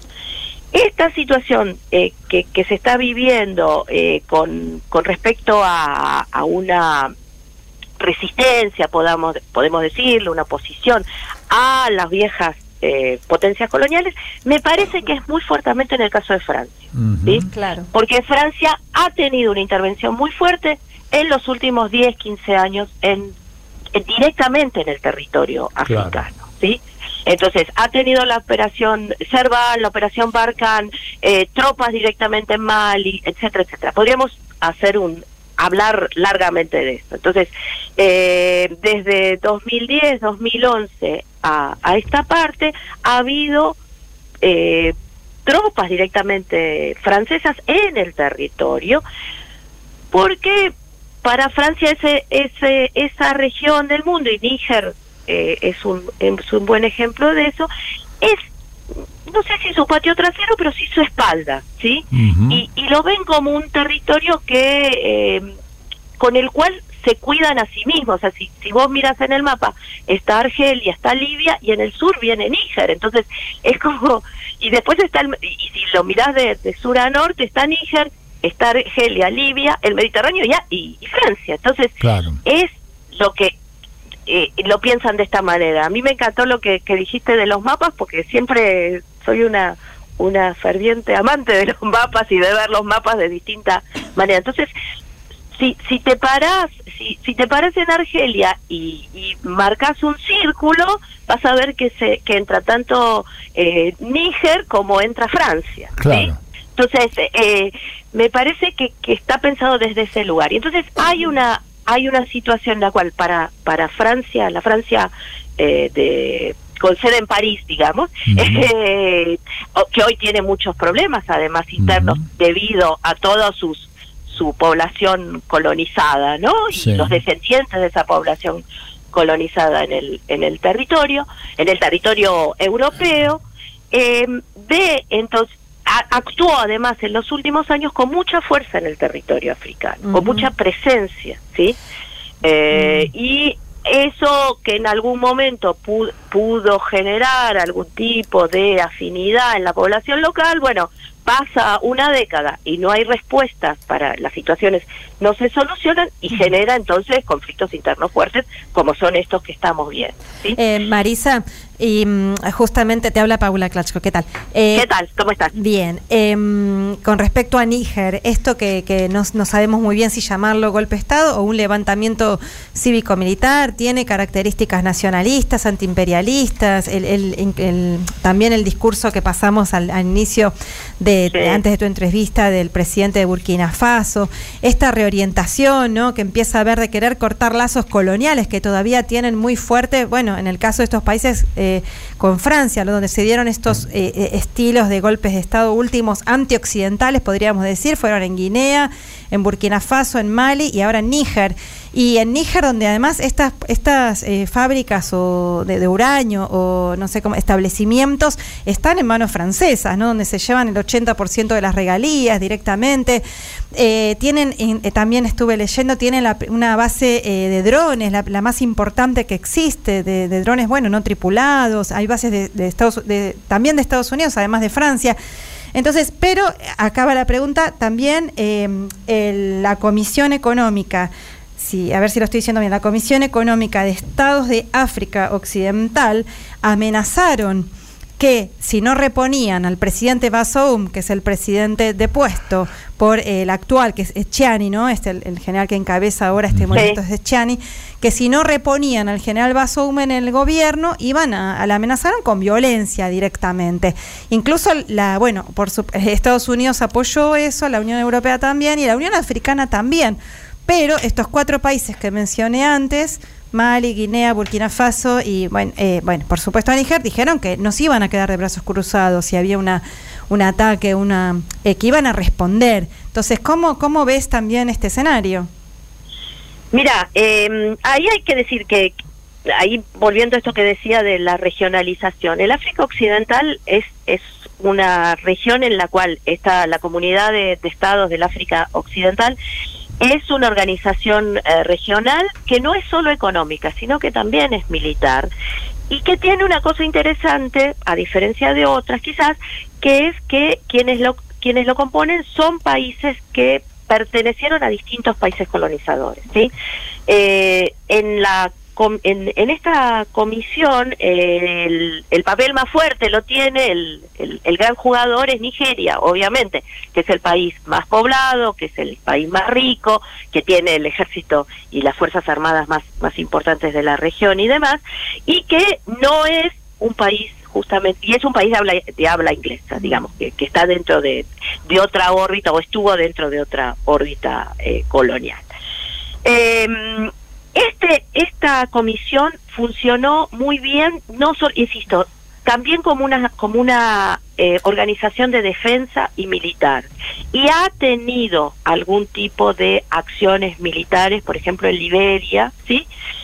Pero ya desde hace unos 20 años más o menos, esa, esa eh, fuerza que, que se creó, que tenía más o menos unas 5.000 personas, compuesta por, por militares de, de todos los países que, que conforman la comisión, se disolvió, entonces ahora, sí, sí, en caso de que se haga efectivamente, cosa que dudo, te digo, realmente eh, una, una incursión militar en, en Níger, me parece que demasiado osado, digamos, a, a esta altura, porque, porque eso abriría una guerra general, estaría llevada y encabezada por, por Nigeria, porque es el único país que podría llevarlo adelante. ¿sí? Y entonces eso realmente abriría un, un caos en la región muy grande que eh, no sé si es que espero que no no se concrete, pero creo que no no se va a, a concretar. Sí, el temor que hay es que Níger se convierta, digamos, porque el temor que hay es que Níger se convierta en otra en otra Libia. Claro. ¿sí? En otro, en, un- en es lo que no quieren ser, ¿no? No quieren ser otra Claro. Libia. Claro, claro. Entonces eh, ese es eh, un, un asunto un asunto muy serio que que está en este momento ahí en, en disputa, ¿sí? Bueno, buenísimo. Marisa, muchísimas gracias por Bueno, espero haber espero haber sido clara. Sí, Muy, muy clara, la Muy clara y con, eh, justamente, vos lo dijiste, es un, un continente del que conocemos tan poco Claro. y mezclamos a veces tantas cosas que es muy necesario una persona como vos que conoce y que tiene la facultad de explicarlo de una manera eh, compleja pero simple al mismo tiempo. Así que muchísimas gracias por esta entrevista. Muchas Hasta gracias. pronto, No, much- Marisa. Muchas gracias, que sigan muy bien. Adiós, Bueno, chao. Marisa. Chao. Marisa Pinó Chao, chao. es. Chao, chao. Marisa Pinó es historiadora por la Universidad de Buenos Aires e investigadora del CONICET. Deja tu mensaje en nuestra línea de oyentes de WhatsApp. 11 3200 0530. Somos Radio. AM530.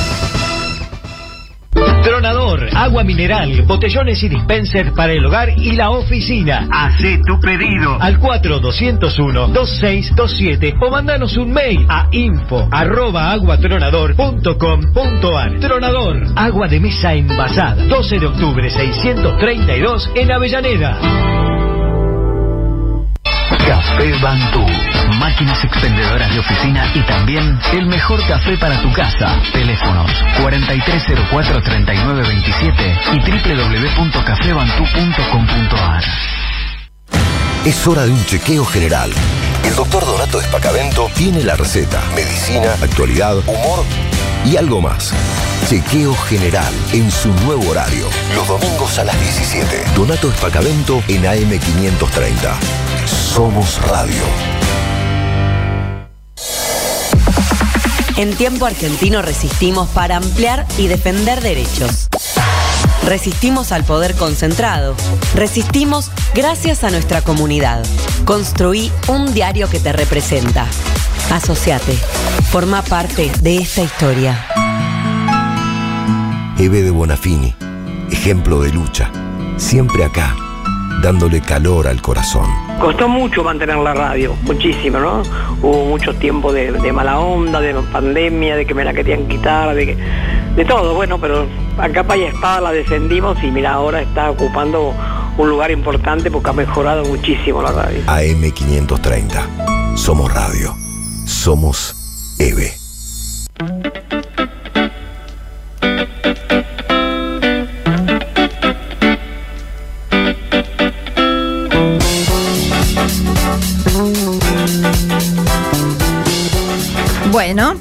Seguimos en diálogo internacional, amigas y amigos, y ahora vamos a escuchar la columna de Marcelo Rodríguez.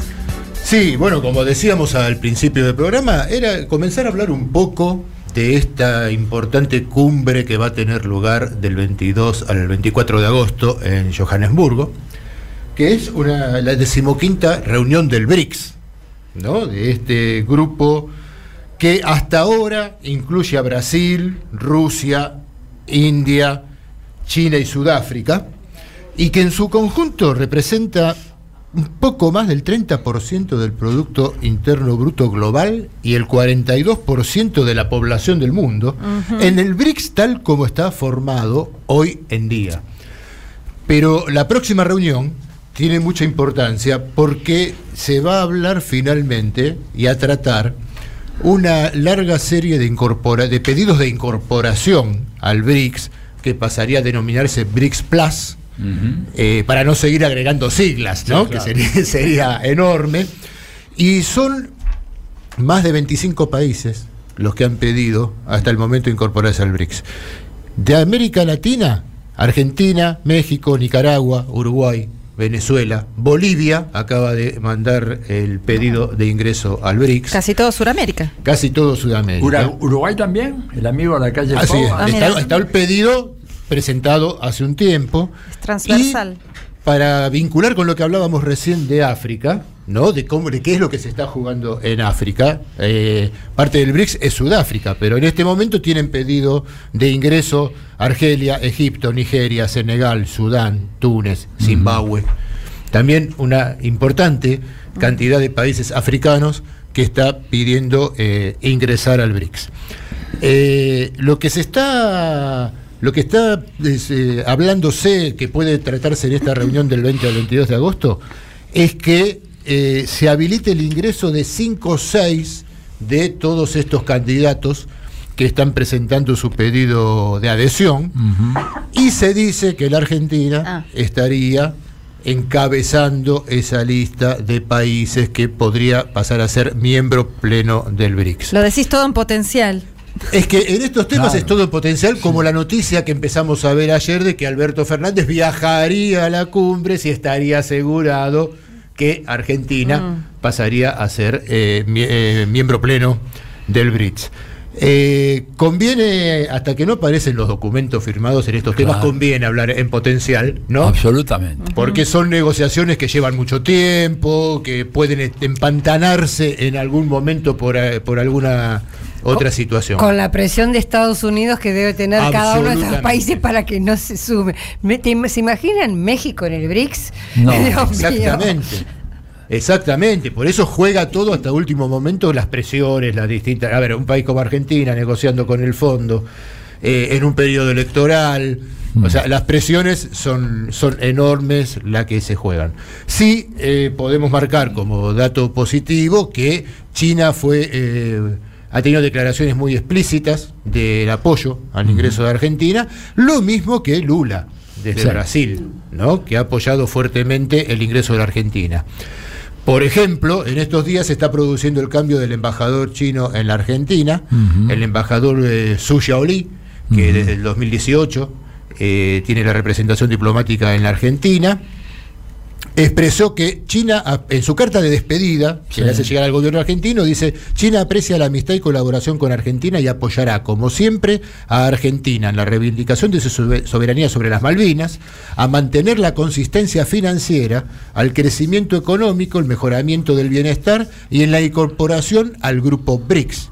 Claro. Con lo cual que en esos, en una carta de despedida del embajador, eso esté incluido, marca, reafirma este apoyo de, de China y de Brasil como principales jugadores, ¿no? Y se sabe que eh, también se contaría con el apoyo de, de Rusia, India y Sudáfrica.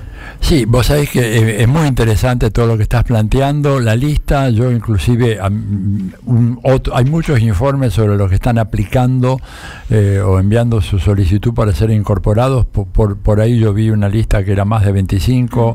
Pero bueno, este, Yo nombré a los eh, de- América Latina y a Y- los de África. Ah, bueno. Pero está Arabia Saudita, Claro. Afganistán, Bangladesh, Bahrein, Bielorrusia, Claro. Emiratos Árabes Unidos, No, es, Irán. es un listado enorme, pero digamos lo siguiente, ya a- hoy, hoy, a 2023, el- la gravitación económica de los países del BRICS iguala a lo de los G7, lo cual era un dato... Eh, muchos dicen que lo está superando ya. Sí, pero, sí, sí. sí, aún Pero hay algunas que mitad y mitad. Ta- mitad y mitad. Pero lo que queda claro es que para el 2030, o sea, en siete años más, va a ser mucho más grande el BRICS que lo que es el G7.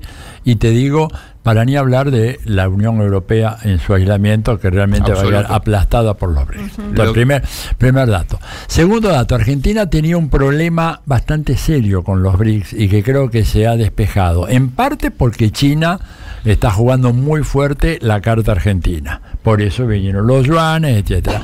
Segundo, porque quien estaba incómoda con la Argentina era la India, con muchas razones, porque la Cancillería argentina nunca le prestó atención a la India. Nunca, en su ignorancia su, supina que tiene nuestra Cancillería, nunca le dieron bola, hablando en criollo, a la India. Y a pero con toda esta negociación que se ha abierto ahora recientemente, que tiene que ver con la posible compra de aviones, con cambio de tecnología, etcétera, parece que India bajó eh, lo que en un momento llegó a decirse que era un veto de la India al ingreso de Argentina. Hay un muy buen artículo de una Telma Luzzani en el Destape hablando sobre eso. hablando de este ¿Eh? tema, sí. Y después este- el tema ruso, no sé si le vas a tocar a ti. No, no, Pero, dale.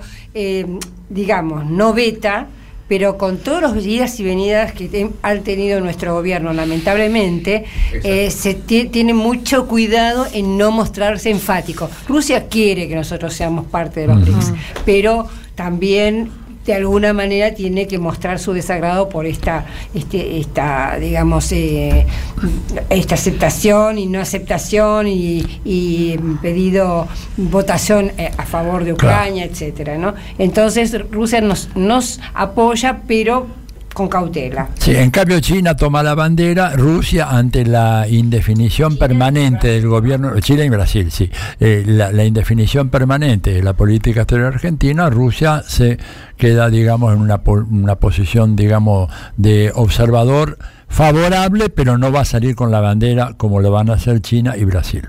Sí, lo que me parece que va quedando claro, porque los BRICS son también la nueva ruta de la seda, o la franja y la ruta, el Banco de Desarrollo, el Acuerdo de Shanghái, distintos, todas las grandes inversiones que está haciendo eh, China en África.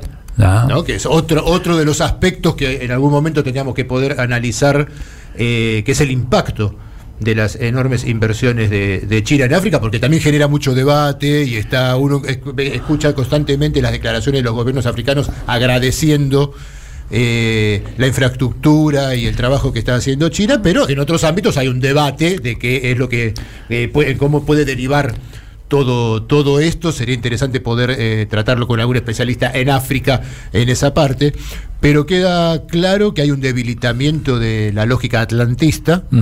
Eh, y que lo que estamos discutiendo en realidad, eh, más que una tendencia que parece muy firme a ir fortaleciéndose este eje sur-sur de los BRICS, superar la influencia del G7, etcétera, los tiempos, ¿no? Porque como todo momento de disputa geopolítica, con avances y retrocesos, pero parece que esta tendencia se está haciendo cada vez más firme y que es el, el- el- y que es el derrotero ¿no? que nos espera en las próximas Y décadas. es una tendencia irreversible. Yo diría lo siguiente, yo logré exitosamente a través de una red de espionaje que he montado instalar algunos micrófonos en la embajada de los Estados Unidos, Ajá, de los cuales salen algunas cosas muy interesantes. Por ejemplo, la, el enfado del embajador Stanley ante toda esta cosa de los BRICS, no le gusta nada, eh, una cierta resignación ante la construcción de las dos grandes represas en el sur financiadas por los chinos,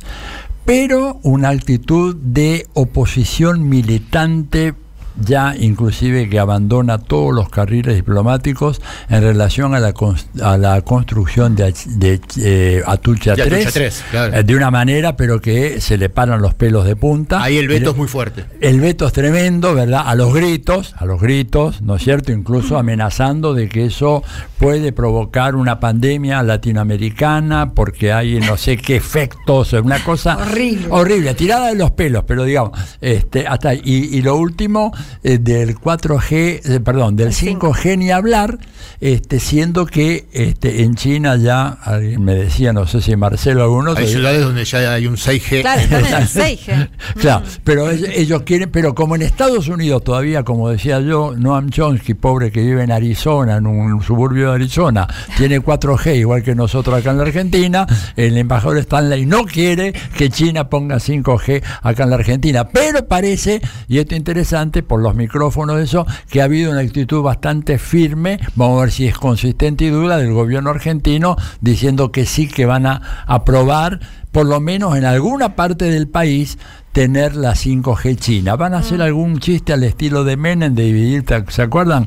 Este, entre Telefónica a la Stratosfera, en fin. Bueno, pero esto quería, estas son las últimas noticias de mis micrófonos eh, clandestinos. Teneros al tanto, por favor. que tener una, una sección especial en Diálogo Internacional sobre lo que dicen las escuchas de Atilio. Las escuchas de Borón. bueno. pero seguramente durante todo este mes de agosto, hasta que se dé la cumbre del 22 al 24, vamos a ir teniendo información mm. y, mucha más eh, claridad sobre eh, si finalmente se va a dar el ingreso como miembro pleno del BRICS de la Argentina. Yo quiero decir algo sobre Marcelo y sobre China. Estoy ya leyendo tu libro. Ah. Es excelente. Por favor, le puedes decir a la audiencia el libro, el título bien completo. Socialismo con particularidades China. Eh, Xi Jinping y el sueño chino. Ah, eh, vamos a traer para, para, regalar, para sortear en las próximas semanas. Así es, así es. Bueno, ahora enseguida venimos. Diálogo Internacional, hasta las 20 en AM530. Somos Radio.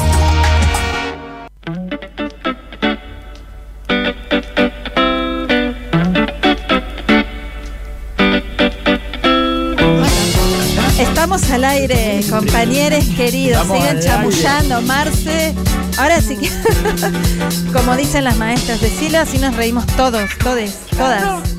Bueno, eh, estábamos hablando, vamos a contarlo. Sí. Estaba hablando, eh, estábamos comentando que Argentina es entre los 10 países del mundo que va a tener un lanzador de cohetes y que satélites y que esto es algo impactante. Estábamos comentando esas estas características nuestras. la importancia de este desarrollo de, investigación aeroespacial que hay en la Argentina y que no se le da la bola, decíamos, la importancia eh, y, el impulso que se le podría dar y por la capacidad realmente existente. Vamos a invitar a alguien que nos hable de eso. Ustedes recuerdan que la Argentina interrumpió la investigación sobre el misil Cóndor cuando con Menem, en función de la doctrina de las relaciones carnales, Estados Unidos dijo no quiero que hagan ese misil y este, era un misil para fines pacíficos, justamente para proyectar al espacio satélites meteorológicos y de otro tipo y sin interrumpió todo, pero bueno, Argentina tiene esa enorme potencialidad en materia tecnológica. Algo se recuperó, ¿no? Con el ARSAT 1, ARSAT Algo, sí, claro. la verdad que sí. El lanzador, lo que comentaba ayer Nora Bar, muy interesante, ella es una importantísima periodista científica, que en el gobierno de Macri lo habían desmantelado. tremendo. Sí, claro. Todo el avance de este lanzador lo había desmantelado pieza por pieza y recién ahora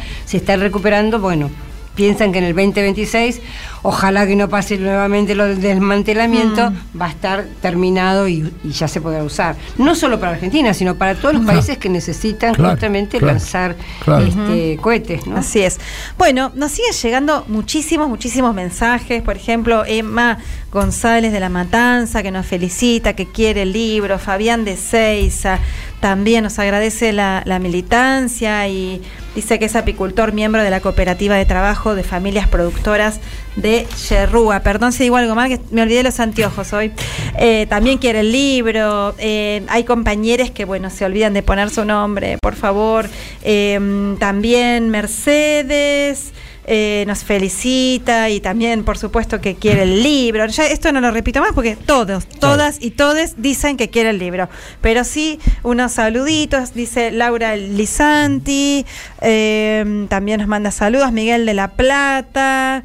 Eh, a ver qué más también nos escribe acá eh, Rosana de Ituzaingó que nos escucha siempre eh, Bueno, recordar aparte. Roberto desde Italia, Ah, Roberto. compañero y querido. Carísimo. Roberto, un grande saludo. Sí. Sí, una cosita, no nos olvidemos, digo, aparte de la cantidad de gente que está escribiendo, eh, eh, hay elecciones en a- ad portas, ¿no es cierto? En la Argentina, Sí, las famosas PASO, primarias abiertas, eh, simultáneas y obligatorias para decidir quiénes van a ser los El 13. candidatos de las principales coaliciones políticas y el fin de semana siguiente tenemos la segunda vuelta definitiva en Guatemala. La cosa se está poniendo allá bien, bien espesa porque la derecha no quiere saber nada y el hijo de Arevalo parece que este, va a ser eh, eh, por lo menos el que va a la cabeza en las encuestas y para Estados Arevalo, Unidos el hijo de a- Arevalo. a- el hijo de Arevalo digo Eh, sí, porque Arevalo, digamos, era el vicepresidente, nada menos de que Arbenz. es- No, y fue presidente. No, fue no, no, presidente. fue presidente en el antes de- 44, sí, sí, fue el y cuando viene la revolución en Guatemala, el Ah, primer sí. presidente de la revolución Ah, Juan es José. Juan José Juan Arevalo. José Arevalo, y este es el hijo. ¿No es cierto? El hijo del padre, ¿verdad? Como se diría, el- el- hablando en términos bíblicos. Bueno, pero para Estados Unidos es una muy mala noticia, no lo quieren, eh, van a tratar de rodearlo, ¿verdad? Una elección muy, muy importante. Y el 20 también, tengo También entendido día, que es en 20, en Ecuador. Ecuador, sí, en sí. Ecuador, en donde hay que decirlo, probablemente el partido del correísmo, que no sé bajo qué nombre corre, si bajo Revolución Ciudadana o qué otro nombre, es el que va muy claramente. Con Luisa González, con Luis- candidata mujer y, la- y con Andrés, eh, Andrés Arauz de vicepresidente. de vicepresidente, son al- a- en, en este momento los que están muy arriba en las encuestas. Esperamos que logren un triunfo aplastante y en primera vuelta. Es muy probable que ganen en primera vuelta. El desprestigio del gobierno de Lazo, me refería a eso cuando hablamos con Anaí Durán, ¿recuerdan? El Lazo tiene en este momento el mayor índice de insa- insatisfacción con la democracia de toda Latinoamérica y el Caribe. Solamente 10% está satisfecho. Ahora una cosa absolutamente tremenda. Este, y bueno, y por eso es posible que Sin duda, Luisa- la semana que viene tenemos Sí. que abordar esto. Sí, vamos a tener eh, algún informe Ecuador previo y- sobre lo de Ecuador y, sin sobre lo de. Guatemala y bueno, hacer un análisis sobre este qué es lo que puede ocurrir en esta interminable caja de sorpresas que es la Argentina. Y No déjenme sé si que vamos diga a poder, me parece que ya va a haber veda Y el sí. sábado que viene. no, pero podemos decir cosas como las que anticipó hoy. Por ejemplo, una entrevista muy interesante que le hicieron a Serrano Mancilla, Alfredo, acá, en, el, el otro día, Sí, en la mañana. Toñetti, el programa de Toñetti, Escucha, dijo, dijo algo que nunca lo había escuchado yo y que después lo confirmé con varios encuestadores. De 10 tentativas de hacer una encuesta con la gente, solamente dos te responden. Es decir que tenemos un universo, un iceberg, en donde todas las especulaciones sobre que va Patricia, va esta, la reta, que Juan Grabois, y este, etcétera, se refieren a un 2%, a- al, al 20% del electorado. El 80% estamos O en terra no incógnita, sabemos. no sabemos nada. Bueno, vamos a seguir analizando. ganó, che, esto? Eh, El- bueno, sí, sí, cam- sigan los ¿ya lo sa- tenemos? salud. Sí, por supuesto, pero primero Ya. digo, Rosy de la Plata, saludos, nos manda también María Esther. Patricio eh, también nos manda eh, saludos y felicitaciones. Eh, mm, Edith de Villa del Parque, Lilian de Monte Grande, a ver, también eh, María de Sarandí, que nos escucha siempre. Osvaldo de la Matanza debe estar por ahí también. Hay ¿eh? varios que nos dejan eh, eh, audio que no podemos escuchar, compañeros, nos tienen que escribir. Eh, también, a ver, Walter de Loma Hermosa, todos, todes, todas quieren participar por el libro. Richard. Horacio Santa Fe, el doctor González Río, también Sergio de las Heras, eh, Luis de Caraza, bueno, chiques, son muchísimos. Eh, a ver acá, eh, Jenny, Rosa Entel, que también nos escucha siempre. Qué raro, había- pensamos que había pasado algo con ella, porque hace dos semanas que no, no, no nos escribió nunca. ¿La no extrañabas, Atilio? Nunca, nunca nos escribió, nos ignoró, nos ignoró por Coincidió con que no completo. estaba Paula. No sé por qué. Ah, claro, creo que allá, claro, Estuvimos doña Marce- Ro- conduciendo. Un día Marcelo y otro día yo. Ro- Rosita. Ustedes usted dicen que hay favoritismo. Todos los días. Bueno, ahí va, ¿eh? Ana, Cancia, Ana Ca- Caxiamani también, Ricardo de Paraná, Omar Navarro, Fernando de Quilmes, Graciela de Mendoza, Laura de Parque Chacabucho, Ca- Chacabuco, me hago el lío, Cacho Javier, Daniel de San Martín, Estela de Villacrepo, Lucila, Leo de Bariloche, Juan de... Bueno, chiques, muchos, Juan de Calamuchita. Y ahora la ganadora. ¿Tenemos? Chan, ¿Ganadora chan, o ganador? A ver. Es Jenny. Jenny, querida, comunicate con. Perdón, al revés. Juanpi, nuestro queridísimo productor, se va a comunicar con vos para que vengas a retirar el libro América Latina en la geopolítica del imperialismo de Atilio Borón y la remera de la campaña de eh, declarar el 9 de agosto como Día Internacional de los Crímenes Estadounidenses contra la Humanidad. Bueno, se Jenny nos fue la está que ganó. Jenny. Felicitaciones, Jenny. Bueno, sí. Así es. Comentalo con tus amigas, tus amigos, etcétera. Sí. Que escuchen el programa a ver nuevos libros, cada vez mejores los libros. Este era el más flojito de todos, pero lo- los siguientes No, van a ir no, subiendo no. cada La vez. humildad Atilio, para otra parte, es Ya. un libro imprescindible. Bueno, queridas, queridas, Telma, Marce, Atilio, Fede, que ya se desconectó hace un ratito porque anda ahí a full militando. Eh, les mandamos, y quienes habla, Paula Crachico, les mandamos un abrazo inmenso. Nos escuchamos el sábado que viene, como decimos siempre, hasta la victoria, pronto y siempre. Pero y con un programa que viene ahora en donde me han prometido, ¿no es cierto? El tango será popular o no será. Me han prometido iniciar con un viejo tango que escuché yo cuando era un niño, se llamaba Amarroto, que terminaba con esta frase: Y decime, che, Amarroto, ¿para qué querés vivir?